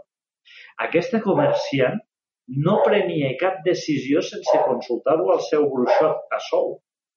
És a dir, li pagava mensualment un sou en aquest bruixot li pagava un sou per consultar-li absolutament tot. És a dir, fins aquí arriba al nivell de creença eh, de moltes eh, persones en els poders paranormals, aquells poders que són intangibles, que nosaltres no podem veure i que d'alguna forma moltes persones creuen que estan allà i que són molt reals. Tu sabies, Artur, de que a moltes zones del Pirineu hi ha certes societats, per no classificar-les així, de que fan rituals i, bueno, aquí al Pirineu també hi ha vestigis. Fan rituals d'adoració a Val, o sigui, eh, fan sacrificis a canvi de beneficis. I no estem tan lluny. Podem parlar de Toloriu, Castellbó, eh, les planes de Son, hi ha molts llocs, molts llocs, però això ja és per parlar-ho en privat. I, I tant, doncs, sí, sí, hi ha moltes coses i hi ha molta foscor. O sigui, el mateix que hi ha persones que lluiten per la positivitat d'aquesta humanitat i que estigui sincronitzada entre si per al bé de tota la, tota la societat mundial. També hi ha persones de que, bueno, fan coses, o sigui, se venden al diablo por dos chavos i l'únic que guanyen que és unes vacances, un estat social per sobre, però el món material sí que té mort. La vida espiritual és infinita, no? Podríem dir-ho d'alguna manera. I aquestes energies que emanen al Pirineu és una gran connexió i crec que és una de les connexions més importants d'Europa no, no ho dic jo, bueno, jo tinc la meva experiència perquè la meva experiència de, de captar la, la sensibilitat i sentir-te bé i bueno, és una càrrega d'un estat emocional superior a l'habitual de la forma de vida que portem és increïble i sobretot a Andorra aquestes energies emanen no a un lloc, sí, ja... a molts llocs a molts llocs d'Andorra eh? perquè el Pirineu és tot. En això, Josep, puc parlar molt en primera persona. Eh, jo des de ben petit existeixo anat molt a la muntanya i una de les coses que, doncs, que feia era anar a dormir sol a la, a la muntanya. No? I la muntanya, doncs, d'alguna forma, eh, et, et fa conèixer vessants de tu mateix que no eh, coneixies, que no sabies, i el, contacte en estat primigeni amb aquella natura, eh, tu estàs completament sol, la foscor, estàs en, enmig d'un bosc, enmig d'un senderó, on et pot sortir un os, un porc senglar, un llop, no saps el que et pot eh, eh, passar, no?, al final, perquè estàs, és, és quelcom, pràcticament diria, atàvic, no? és, és quelcom molt ancestral, molt, molt primigeni. Doncs aquestes sensacions penso que tothom que no les hagi provat les ha de, les ha de provar. Jo de ben petit em recordo molt que anava a, a Fontvert, anava a Fontvert a dormir en moltíssimes ocasions, i hi havia una pedra a maquina, doncs m'agradava pujar del capdamunt d'aquella pedra, sentar-me i buidar la meva ment. I és alguna cosa que tu penses que buidar la teva ment eh, és algo que crec que tothom ho hauria, ho hauria de fer. És algo que realment eh, et fa sentir una, una sèrie de sensacions, de, de, de, de qüestions que, que és molt difícil explicar. Però no estic parlant aquí ni de, ni de fer rituals, ni bruixeria, ni màgia blanca, ni màgia negra. No, senzillament eh, el fet de tenir un contacte amb la natura. Contacte amb la natura, que moltes persones barregen això amb la, amb la bruixeria blanca i la bruixeria negra, invocar esperits. Al final no estàs invocant cap esperit. Al final, jo crec que és un, que estàs fent que és un, una interpretació individual, que no tens de retindre cap referència ni influència de ningú. Eh, la persona única i exclusivament per la seva personalitat i, i, i la seva capacitat d'adaptar-se al, al medi que està és on pot trobar aquestes experiències, imagino jo. Com, com la meva experiència penso que és així. Millor puc equivocar-me, no? Però bueno, ja que estem compartint, ho dic. No, no, i tant, i estic totalment estic totalment d'acord amb, el, amb el que dius. No? Per tant, jo penso que aquestes sensacions, aquestes experiències s'han de, de cercar, s'han de viure en primera persona i són coses que tots hem de fer. No? Eh, jo fins i tot eh, en alguna ocasió he fet eh, coses que, ostres, sortia a caminar a les 11 de la nit i he estat tota la nit eh, caminant, fins i tot a vegades 28 hores, 29 hores seguides caminant, i realment és algo que recomano molt, recomano moltíssim. Eh, jo, per exemple, personalment he, anat des de, des de Sant Julià a Grau Roig i he sortit de casa meva a la una, de, a la una del matí. És a dir, hi ha 30, 28 quilòmetres fins a, fins a la pista d'esquí fins a, fins a baix de tot, 28-29 quilòmetres, i és algo que recomano a tothom. El fet d'estar sol en, en aquella grandor, en aquells boscos, en, el fet de sentir aquella por que invaeix l'interior del teu cos i has de lluitar contra aquells mals pensaments. No? Per això moltes vegades eh, eh, totes aquestes coses que ens venen al cap, que poden ser negatives, a la fi i al cap són pensaments. Són pensaments que nosaltres hem d'aprendre sí. a controlar. No? Hi havia una persona que deia, home, eh, la por no, no és ni bona ni dolenta. La por és un sentiment i el que has de fer amb la por és aprendre a controlar-la. I per tant, crec que és l'exercici més savi de tots. Aprendre a controlar la por i sobretot, sobretot, sobretot, aprendre un altre cop a reconnectar. Reconnectar amb la natura que penso és algo importantíssim. Sí, hi ha un detall que volia comentar-te, Artur. Bueno, eh, bueno, com tots sabem, el camí de Santiago pues, és com un camí iniciàtic, no? I un savi em va dir una vegada, diu, és que per enterar-te i saber el que és el camí de Santiago és quan fas el camí de tornada. La majoria de la gent el fa, però quan plega i torna a casa però quan fa el camí de tornada per als mateixos jocs és quan comença a veure aquesta realitat i entendre-la. I la majoria no ho fa, no? Però és una de les eh, situacions que dona respostes, no? Perquè, bueno, el Camí de Santiago pues, bueno, és un lloc que hi ha molts punts telúrics i llocs on on hi ha icones megalítiques i ancestrals de civilitzacions ancestrals i fins i tot aquests llocs doncs, bueno, hi ha santuaris cristians i tot això, no? Però una realitat del Camí de Santiago és el mateix que fas al camí d'anada per als mateixos llocs torna i veuràs el que és l'autèntic camí. I és el que es diu un camí iniciàtic Sí, acabes, sí. acabes de dir algo molt important, Josep, eh, i jo és algo que sempre, sempre, sempre, sempre eh, dic en els petits vídeos que faig quan faig, eh, quan faig, faig excursions. Sempre dic, mira, quan tu fas una excursió, és cert que has de mirar endavant, però de tant en tant has de parar i has de mirar endarrere. Per què?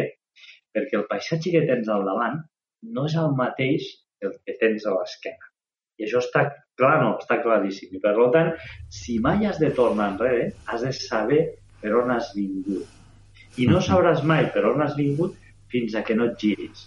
I quan et giris, sabràs per on has vingut. Això és com una fotografia. Si una fotografia la mirem, doncs, evidentment, veiem aquesta fotografia. Si girem la fotografia, ens trobarem amb una làmina de color blanc, absolutament. I per tant s'han de mirar les coses sempre, sempre, sempre del dret i del revés. I a més a més, tal com tu dius, eh, per experimentar bé un camí, no has de fer un circuit circular, sinó has de fer un eh, anar i un tornar pel mateix lloc. Exactament. Per saber exactament eh, quin és el camí que, que has petjat, com, com, per què has passat per aquí, quines sensacions has tingut, i a partir d'aquí doncs, retrobaràs molts d'aquells sentiments que vas deixar eh, escampats en el teu viatge d'anada i els retrobaràs i els aniràs mm. recollint de tornada. És com a dir que la tornada, o sigui, fas el, el viatge d'aquest món, però tornes i, sap, i saps el que hi ha, però el camí l'has fet com si fos en una altra dimensió o món, no? Eh, la tornada és quan se t'obre la consciència no? i pots percibir coses que al camí d'inici no, no les pots percibir no? I, i és interessant. Artur, si et sembla bé, vols que et comenti aquell cas que vas comentar-te sobre el santuari de, de Canolich, ja per acabar, que tenim pocs minuts? Oh, hombre, i tant, sí, sí. Sí, i ja et dic que és una referència de persones molt arribades al programa, les coneixem personalment, hem compartit experiències a Montsegur i moltes coses. Doncs mira, resulta de que el 28 d'agost del 2014 eh, dos parelles i una noia doncs bueno, estaven pensant per fer una excursió, no? I al final van decidir d'anar al santuari, de, al santuari de la Mare de Déu de Canolits. Bueno, pues, preparen tot, una mica de pícnic i tot això, i per la tarda, cap vespre, pues, bueno, se'n van a fer l'excursió, pujant amb un cotxe, eh, deixen allà el pàrquing del santuari, i se'n van i s'enfilen pues, pues, muntanyes de, del costat del santuari, no? I bueno, ja se li fa quasi la mitjanit, després d'haver fet el pícnic, visitar tot el lloc, i baixant es troben allà al mateix santuari de la Mare de Déu de Canolits, a Sant Julià de Lòria, es troben un matrimoni i una nena. I els que els hi crida l'atenció és de que la seva roba corresponia amb els anys 50, pantalons curts, aquelles sandàlies, la mena de roba, i clar, estem parlant de que aquest grup de persones era de l'any 2014, això és molt recent, no? I es queden pues, molt parats, no? I fins i tot aquest matrimoni amb la nena doncs ens saluden. I la descripció de que ens donen de que eren com estrangers nòrdics, se li notava el moreno gamba aquell vermell de la platja, però el que és una mica increïble és que una parella i una nena a aquestes hores de la nit anar a visitar santuaris i llocs de turisme no és molt habitual, no? Ells no perquè, el grup perquè, bueno, van anar a fer una recerca i anar a la muntanya a visitar i passar l'estona i es queden com molt parats, no? Dic, ostres, què passa això? I fins i tot eh, aquest matrimoni i la nena el saluden. I hi ha un detall de que la nena treu una càmera i, clar, el grup es fixen. Dic, ostres, això és una càmera de fotos molt antiga. I la nena pues, els hi fa una foto amb ells, no? I es queden superparats. Però el que és impressionant és de que aquestes persones doncs portaven una vestimenta dels anys 50 a principi dels 60, no?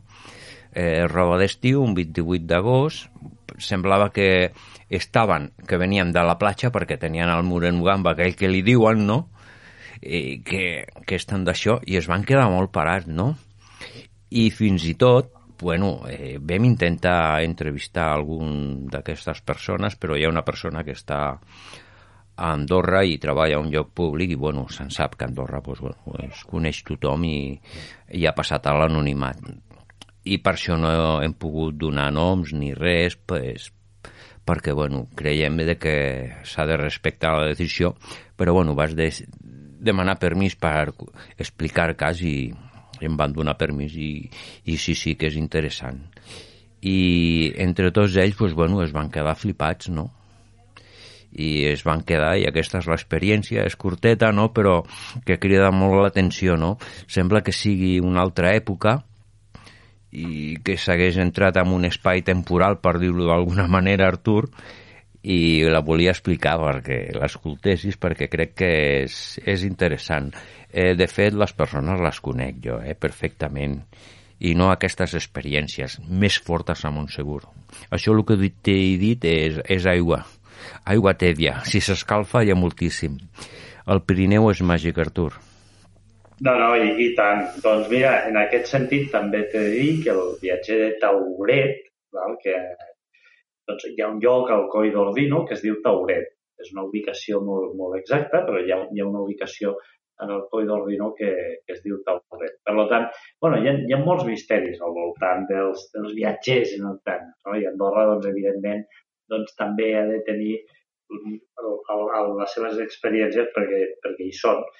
Sempre hem pensat, jo he pensat, el Hopkins va dir que, i, i Einstein també va dir, que els universos paral·lels eh, pensaven que, que existien i per què no aquests universos paral·lels poden tenir creuaments o fins i tot a vegades doncs, petites errades, petites incidències que facin això, no? que persones de diferents èpoques es puguin eh, fins i tot eh, retrobar en circumstàncies molt eh, precises. És que per l'energia que hi ha al Pirineu eh, són portes, són portes i a vegades tens la possibilitat de, sobretot quan hi ha alguna persona que és molt sensible a cert grup, es poden manifestar ja coses. Bueno, Artur, estem arribant al punt final crec que hem parlat de tu a tu, això no és una entrevista de ràdio, això és parlar de tu a tu, ens expliquem les coses, perquè jo també he intervingut, perquè eh, també vull obrir-te portes a coses d'Andorra i per això les volia compartir, les hem fet en públic i això m'ha agradat moltíssim, Artur. Crec que t'has expandit, però força, força, força interessant, no? Una cosa és com hem començat, tocant les llegendes i tot això, i després, bueno, ha sigut com una entrevista, bueno, jo no deia, diria entrevista, sinó que ha sigut un espai que hem compartit i la veritat que he disfrutat molt i sobretot l'audiència fliparà perquè és un programa que ens havien demanat molta gent. Dic, ostres, diu, a veure quan toqueu alguna d'Andorra i tal. Dic, bueno, a veure què el farem i després de posar-me al contacte amb tu i, i vas accedir a estar amb nosaltres, no saps... Jo t'ho agraeixo, Artur, però no saps el que t'ho agrairà la gent, perquè hi ha un grup de, de persones d'Andorra que ens escolta i, i, bueno, és interessant. Doncs moltíssimes gràcies, Artur. A tu, Josep, moltíssimes gràcies per convidar-te per convidar-me al meu al teu espai i res, una abraçada a tots els oients i esperem que en breu doncs, ens puguem retrobar. Sí, clar que sí, Artur. Vinga, rep una forta abraçada i esperem tindre't alguna vegada. Igualment que si vols compartir amb nosaltres altres coses, al programa estem oberts, eh, Artur? Doncs així serà i us portaré algun assumpte d'Andorra que coneix molt poca gent. D'acord, i també compartirem algunes cosetes si vols, perquè del tot no hi dim tot. Doncs així serà, Josep. Moltes gràcies. Àrea hermètica a Ràdio Caldes. Josep Sarnaguet és investigador especialitzat en les pedres d'Ica, la geologia i altres temes. Josep Sarnaguet, benvingut a Àrea Hermètica. Hola, bona tarda, què tal? Com va tot? Molt bé, Josep, gràcies. Andorra màgica i experiències amb Josep Sarnaguet. Parlarem una mica de principi dels horts. Josep, eh, com actuen els horts sota el teu criteri? Podríem dir que tenen certa intel·ligència, perdó, i que segons quina persona poden interactuar amb ells. Eh, no tinc el menor dubte. no tinc el menor dubte. O sigui, pensar que hi ha mm, càmeres de seguretat, això veus, eh, va gravant un vídeo, no les manipula ningú, van programades, i es veuen quantitat d'ors que travessen parets inclús de caixes fortes. I entren i surten. Això és un, una, un efecte realment quàntic. Perquè és, eh, no identifica obstacles de, ma, de matèria física, no? És... Eh, I, evidentment, quan et passen a tu, té, té missatge, està clar. Nosaltres, eh, a la zona de Tarascon, a la zona d'Aries, en un hotel, vam posar una vegada el vídeo i es veien les boles que prenien direcció, o sigui, es veien es veien, no? No és com una foto, no?, que surt reflectat, la mota de pols o el que sigui, no? O sigui, eren ors en moviment, però que només es podien veure a través de la càmera de vídeo, però en moviment. I després un altre que és molt curiós, estaven a Sant Joan dels Bons, a Andorra, en camp, i ven cap captar una bola i el càlcul per la, les teulades d'en camp podria ser que tingués sobre uns 4 o 5 metres de diàmetre, no? I va agafar la direcció. Des de eh, Prats, direcció a Andorra la Vella, i amb el mòbil vam agafar com 5 fotos, ja te les passaré perquè les vegis, i era un, el 2015, eh, sobre el 15 d'octubre o així, no? que eren les 7, que ja, ja era fos, el sol estava bastant amagat, no? per allò dels reflexes de la llum a l'òptica, i va ser curiós, no? El que tu deies, que aquestes boles o ors es donen que pot ser que depengui també de la persona, per la certa sensibilitat o, o el que sigui, no? Perquè és curiós, perquè aquí a casa també va passar una vegada en vídeo de totes maneres, tu vas dir una vegada que Andorra té algo especial, no, també? I vaig tindre 14 anys de vida professional a Andorra i precisament gran part de tota aquesta moguda que hem comentat abans eh, realment va passar en Andorra. és molt curiós, perquè ja va ser tota la moguda, eh? i després vas baixar cap aquí el 2007 i ja van canviar moltes coses però dintre d'Andorra, el que tu dius, jo tinc uh, una foto sobre eh, Caldea a les 12 del migdia, en la que la, la foto no la vas fer per res especial, la vas fer eh, senzillament perquè estaven netejant els vidres de la façana de Caldea, que ja saps que és de forma piràmide superaguda, i, ostres, eh, va, va, va resultar molt curiós. Pues bueno, la foto famosa, quan vas tornar a casa, ostres, tenia tot un dia clar, radiant, allà una espècie de taca que dius, ostres, i què és això? I quan la vas passar pels filtres i, i la vas depurar, pues jo diria que vas trobar un òptic, que era transparent total aparença. No, no, bueno, eh, prenenlo como tal, ¿eh? como objeto volador no identificado. ¿eh? Me va resultar molt, molt xocant. I després, pues, a Andorra també vas tindre eh, una experiència important. Jo tinc, encara tinc una casa a la Massana, que d'allà pues, eh, perquè una terrassa que està bastant deprimida, fa un efecte cova que és eh, molt interessant per, per veure eh, el firmament de nit. I ara ja em vaig trobar la gran sorpresa quan vam anar a viure allà de que la segona nit tenia un desfile d'esferes amunt i avall, que era impressionant. I em vas quedar flipat perquè jo havia vist alguna alguna vegada de d'aquestes esferes, però en tal volum mai. No, no l'havia vist mai.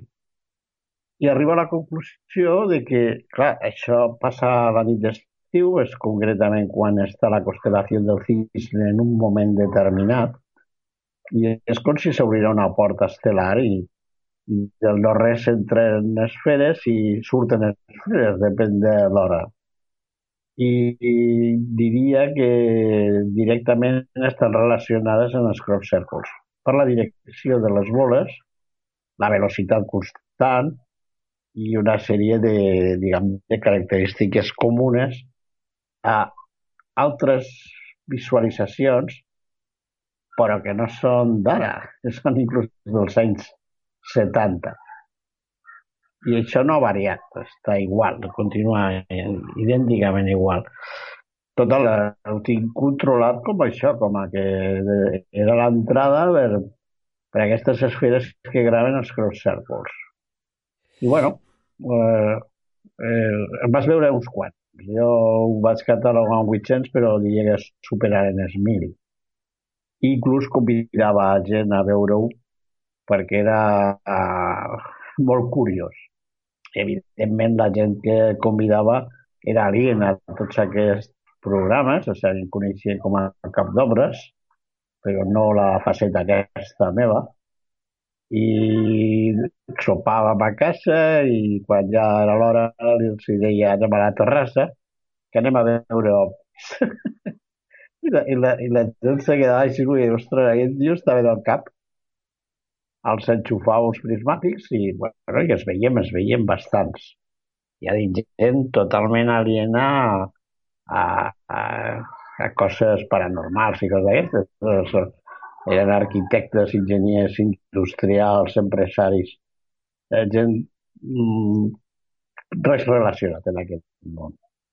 I sí, te guardo un gran carinyo del meu pas per Andorra perquè les experiències van ser importants. Inclús a, a, a la meva dona i a mi jo diria que en l'època més forta d'aquestes interactuacions eh, per la nit eh, jo diria que rebien visites. Eh? de, de bon rotllo, eh? com, com fer-te algo perquè tu anessis evolucionant. I algo deu d'haver perquè jo no sóc el mateix. Eh, ara, a la volta de la cantonada, ja quan, com aquell que diu ja estàs a la línia de marxar, eh, la meva ment i la meva actitud i inclús la meva força diria que supera el Josep dels, dels, dels, de quan tenia 35 o 40 anys. Un dels llocs que hi ha molts vestigis de fenòmens és sobretot a Prats, el roc de les bruixes, no? tant a nivell fotogràfic com a nivell de casuística, per referències d'amistats. Eh? No és que sigui una situació d'experiència personal. Jo el que vaig rebre va ser això, però com sóc un ignorant no poso la mà ni sé ni el que és. Podríem dir de que els horts, Josep, transmeten informació? Jo crec que sí. Estic convençut i, i, i és, una, és una part més d'aquesta informació. O sigui, nosaltres sempre estem a, diguem, enviant i rebent la informació indistintament dels sorts. Això és un efecte curiosíssim. Eh, eh, la paraula el pensament crea és una veritat com la copa un pino. Però és que aquesta interactuació que tenim, eh, evidentment que, que és intel·ligent i interfereix. Eh, pensar que nosaltres, una de les coses curioses és que eh, s'estan movent, eh, quan mirem a l'espectre, eh, s'estan movent en, en un grau molt petit de lo que tenim com a freqüències o, o ones que ens arriben i la nostra part de visualització és mínima, però mínima del tot. El qual vol dir que a esquerra i a dreta nostra eh, hi ha altres mons i altres realitats que s'estan manifestant. Inclús a mi, dintre de, dintre de lo que és el, els mons eh, eh, paranormals, diguem, entenc que es veiem com una unitat física, però no és real. Nosaltres som moltes unitats físiques a la vegada. I a vegades m'he fet la pregunta i si en el teu camí el que has recorregut a tal data, en tal moment, haguessis agafat aquell camí, què hauria passat? Pues me dona la sensació de que algo hay. eh, eh, és, és com un ventall molt més gran de lo que nosaltres vivim, perquè la realitat nostra, és, insisteixo, és limitadíssima. Mm, hem vist moltes vegades, per exemple, fotos d'orbs quan s'amplien, les seves formes, te n'has trobat alguna vegada de que hi hagi formes geomètriques ampliant una imatge d'un orb o com una mena de... Bueno, més que res ho vinculem, com tu dius, als crop circles, per aquestes formes. Eh, quina relació i de quina manera eh, es podria contrastar d'alguna manera per explicar-ho? No sé, realment eh, molts sorts manifesten cares. I jo tinc l'experiència personal d'orbs en gent que ja no està aquí, que era com una, quasi com un avís però, però es veuen cares. Jo en el, en el vídeo que tinc posat a YouTube es veu clarament tota una sèrie de teors que fan les seves cares, però és que hi ha molts que realment són igual que alguns cercles de les collites. Però igual. És que dius, ostres, i, i no hi ha el menor dubte, perquè alguns són de la meva col·lecció, dels que m'han passat. I dius, i com és que s'estan reproduint en el món dels sorts i també s'agraven els cercles de les collites? pues uh, algo relacionat està. Pensa que nosaltres, en el fons, eh, som pura geometria. Està claríssim. Somos fórmulas, pero más matemáticas de lo que nos creemos. I, i bueno, pues eh, ahí tens els sorts que jo interpreto, perdó, les cross circles, que els interpreto com a geometria sagrada. Tot està molt relacionat en números com fi o pi. I, i, i curiós que del món dels sorts també surt la mateixa imatge. La manifestació d'ors, Josep, té a veure també als llocs on hi ha camps magnètics i energies telúriques? tota, tota la transmissió-recepció que tenim com a humans, evidentment eh, no passa a tot arreu i per igual, o sigui, va lligat a, a punts telúrics importants. Eh, per què creus que es fan les catedrals a sobre de punts on abans han sigut eh, vellirs o han sigut altres formes de construcció molt més antiga? Sempre es respecten una sèrie de punts i es construeixen als mateixos llocs.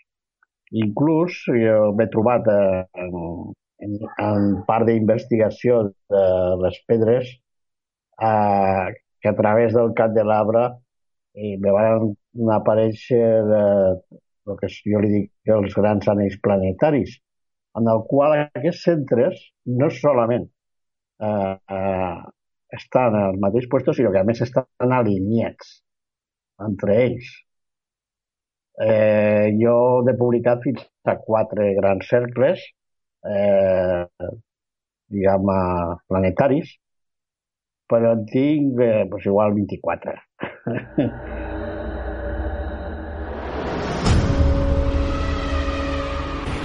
Enigmes i misteris del nostre món.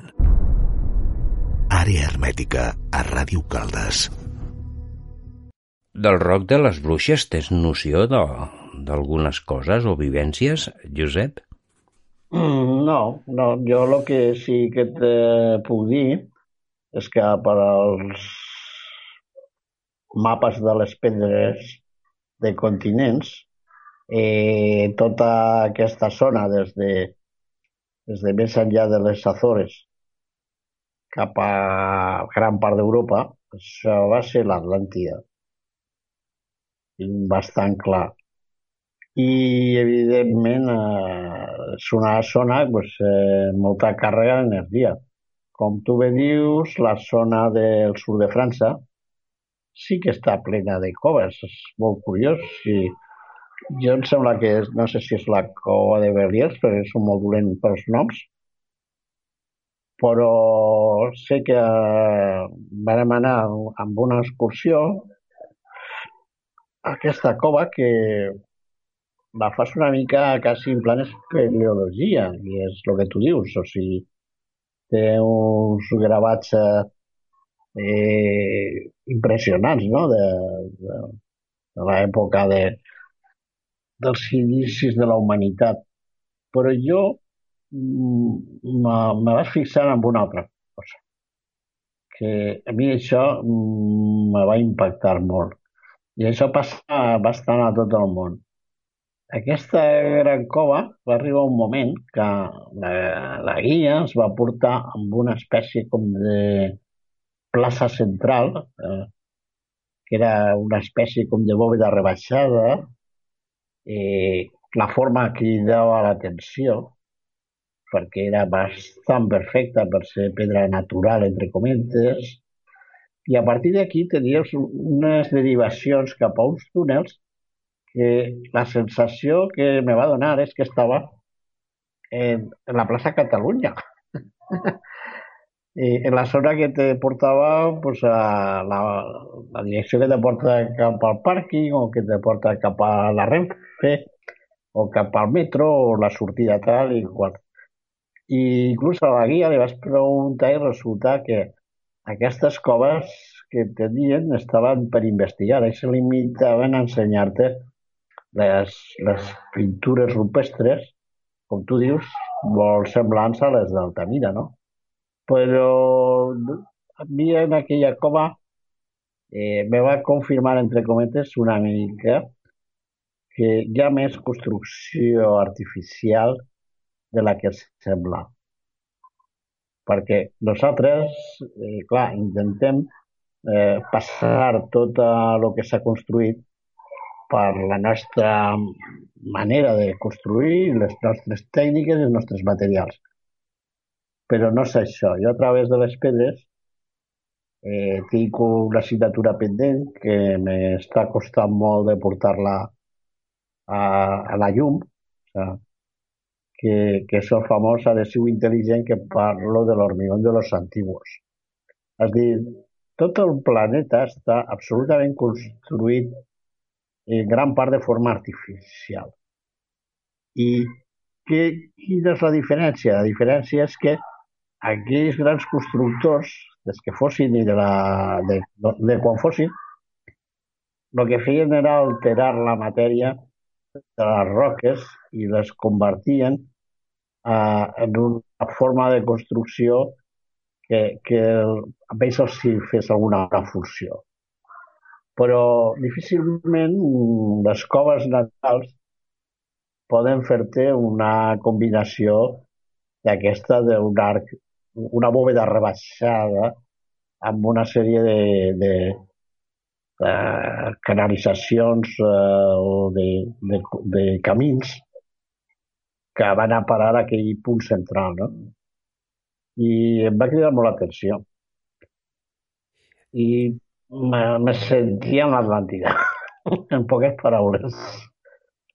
També he de reconèixer que un altre dia vas tornar al cap d'anys i eh, no, no, ja no me va quedar tan, tan, tan d'impacte com la primera vegada. Pot ser perquè havia millorat el sistema d'enllumenat i, i guanyava bastant totes les pintures rupestres eh, en relació a tornar a veure una cosa que ja l'havia vist abans, no? Però sí, sí, ojo, ojo el que tenim, que hi ha molt, molt, molt que veure. Coves és impressionant. I està a tot arreu, eh? perquè aquí tens... Eh, s'encallen més que en, que en diuen, eh? de, de coves Tu què penses del conglomerat montserratí que hi ha aquí per tot l'entorn de Barcelona, la, les comarques del Vallès i tot això? Ho dic perquè hi han conglomerats, dintre hi ha com unes pedres, val? No és que ho vinculi que sigui aquest formigó, no? Però és que és curiós que dintre d'aquestes pedres hi ha incisions lineals que fan X, que fan eh, lletres, pals, i bueno, això l'erosió, les incisions no les fa. Podria ser algo intel·ligent en cert temps? Per mi Montserrat és una construcció artificial. O sigui, no, no tinc eh, manera d'imaginar-me una formació eh, natural geològica. No, no, no me quadra, no me quadra. Per molt que me vengui la moto i quan he anat allà i me miro totes aquestes és brutals que porten integrat allà, inclús cantos rodats i tota la bandanga, és que dona que la sensació és artificial.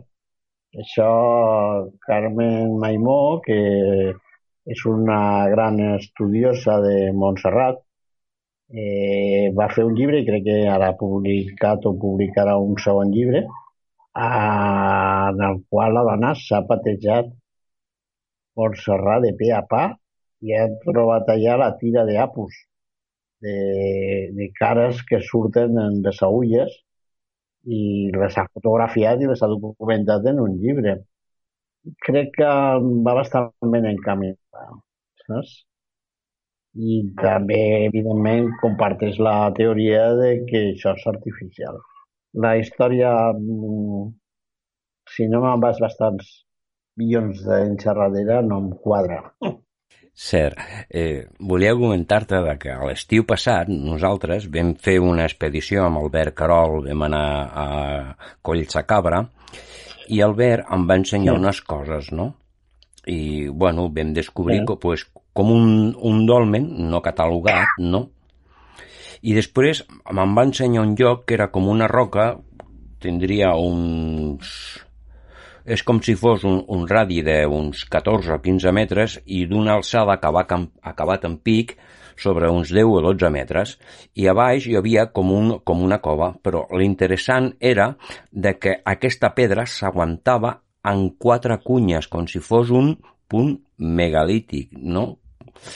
I el més interessant mm. és que quan ven començar a gravar en vídeo hi havia llocs que feien interferències, no? I bueno, hi vam treure un, un, un medidor de camp magnètic i, bueno, allò, unitat Tesla es disparava. No entenc molt de radioestèsia, per això portaven un medidor de camp i era força interessant. I construccions d'aquestes ja en la tira, i com les que hi ha a Montserrat també, que hi ha moltes pedres, que com pot ser que una pedra d'una mida de, exagerada de tones s'aguanti amb una petita cunya, o sigui, són obres intel·ligents, no? Quan entrem en aquest camp, Montserrat, la, la matriu, no?, per dir d'alguna manera, perquè es coneix més, no?, però que tot al voltant de la província de Barcelona, bueno, podríem dir a tot arreu, no?, sempre es recull, i Collsacabra és un lloc interessantíssim. El més conegut és eh, Sabassona, els vestigis megalítics que hi ha, no? Però que crec que aquestes construccions són molt més antigues. Podrien ser de l'era de la glaciació, prediluvianes, que cadascú les, catalo les catalogui com vulgui, no? Però que és evident que hi havia coses. Doncs moltíssimes gràcies, Josep Cerneguet, per estar avui amb nosaltres. A, per... a vosaltres penúltim programa de la temporada, però seguirem fent coses al podcast i no perdeu el fil perquè Àrea Hermètica continua. Una forta abraçada, Josep Sarneguet, per estar al nostre costat. Moltes gràcies. I encantats de compartir amb tu tot aquest coneixement perquè sabem que ets un home de que s'ha mogut, ha sigut investigació pura de camp, estudi, investigació i bones persones per donar-te la informació dels teus estudis al costat que t'has envoltat. Esperem. Ara desco... una miqueta desconfinat, suposo que sí. Vinga, moltes gràcies, sí, Josep. Rep una forta abraçada del programa Àrea Hermètica. Els enigmes i misteris. Àrea Hermètica a Ràdio Caldes.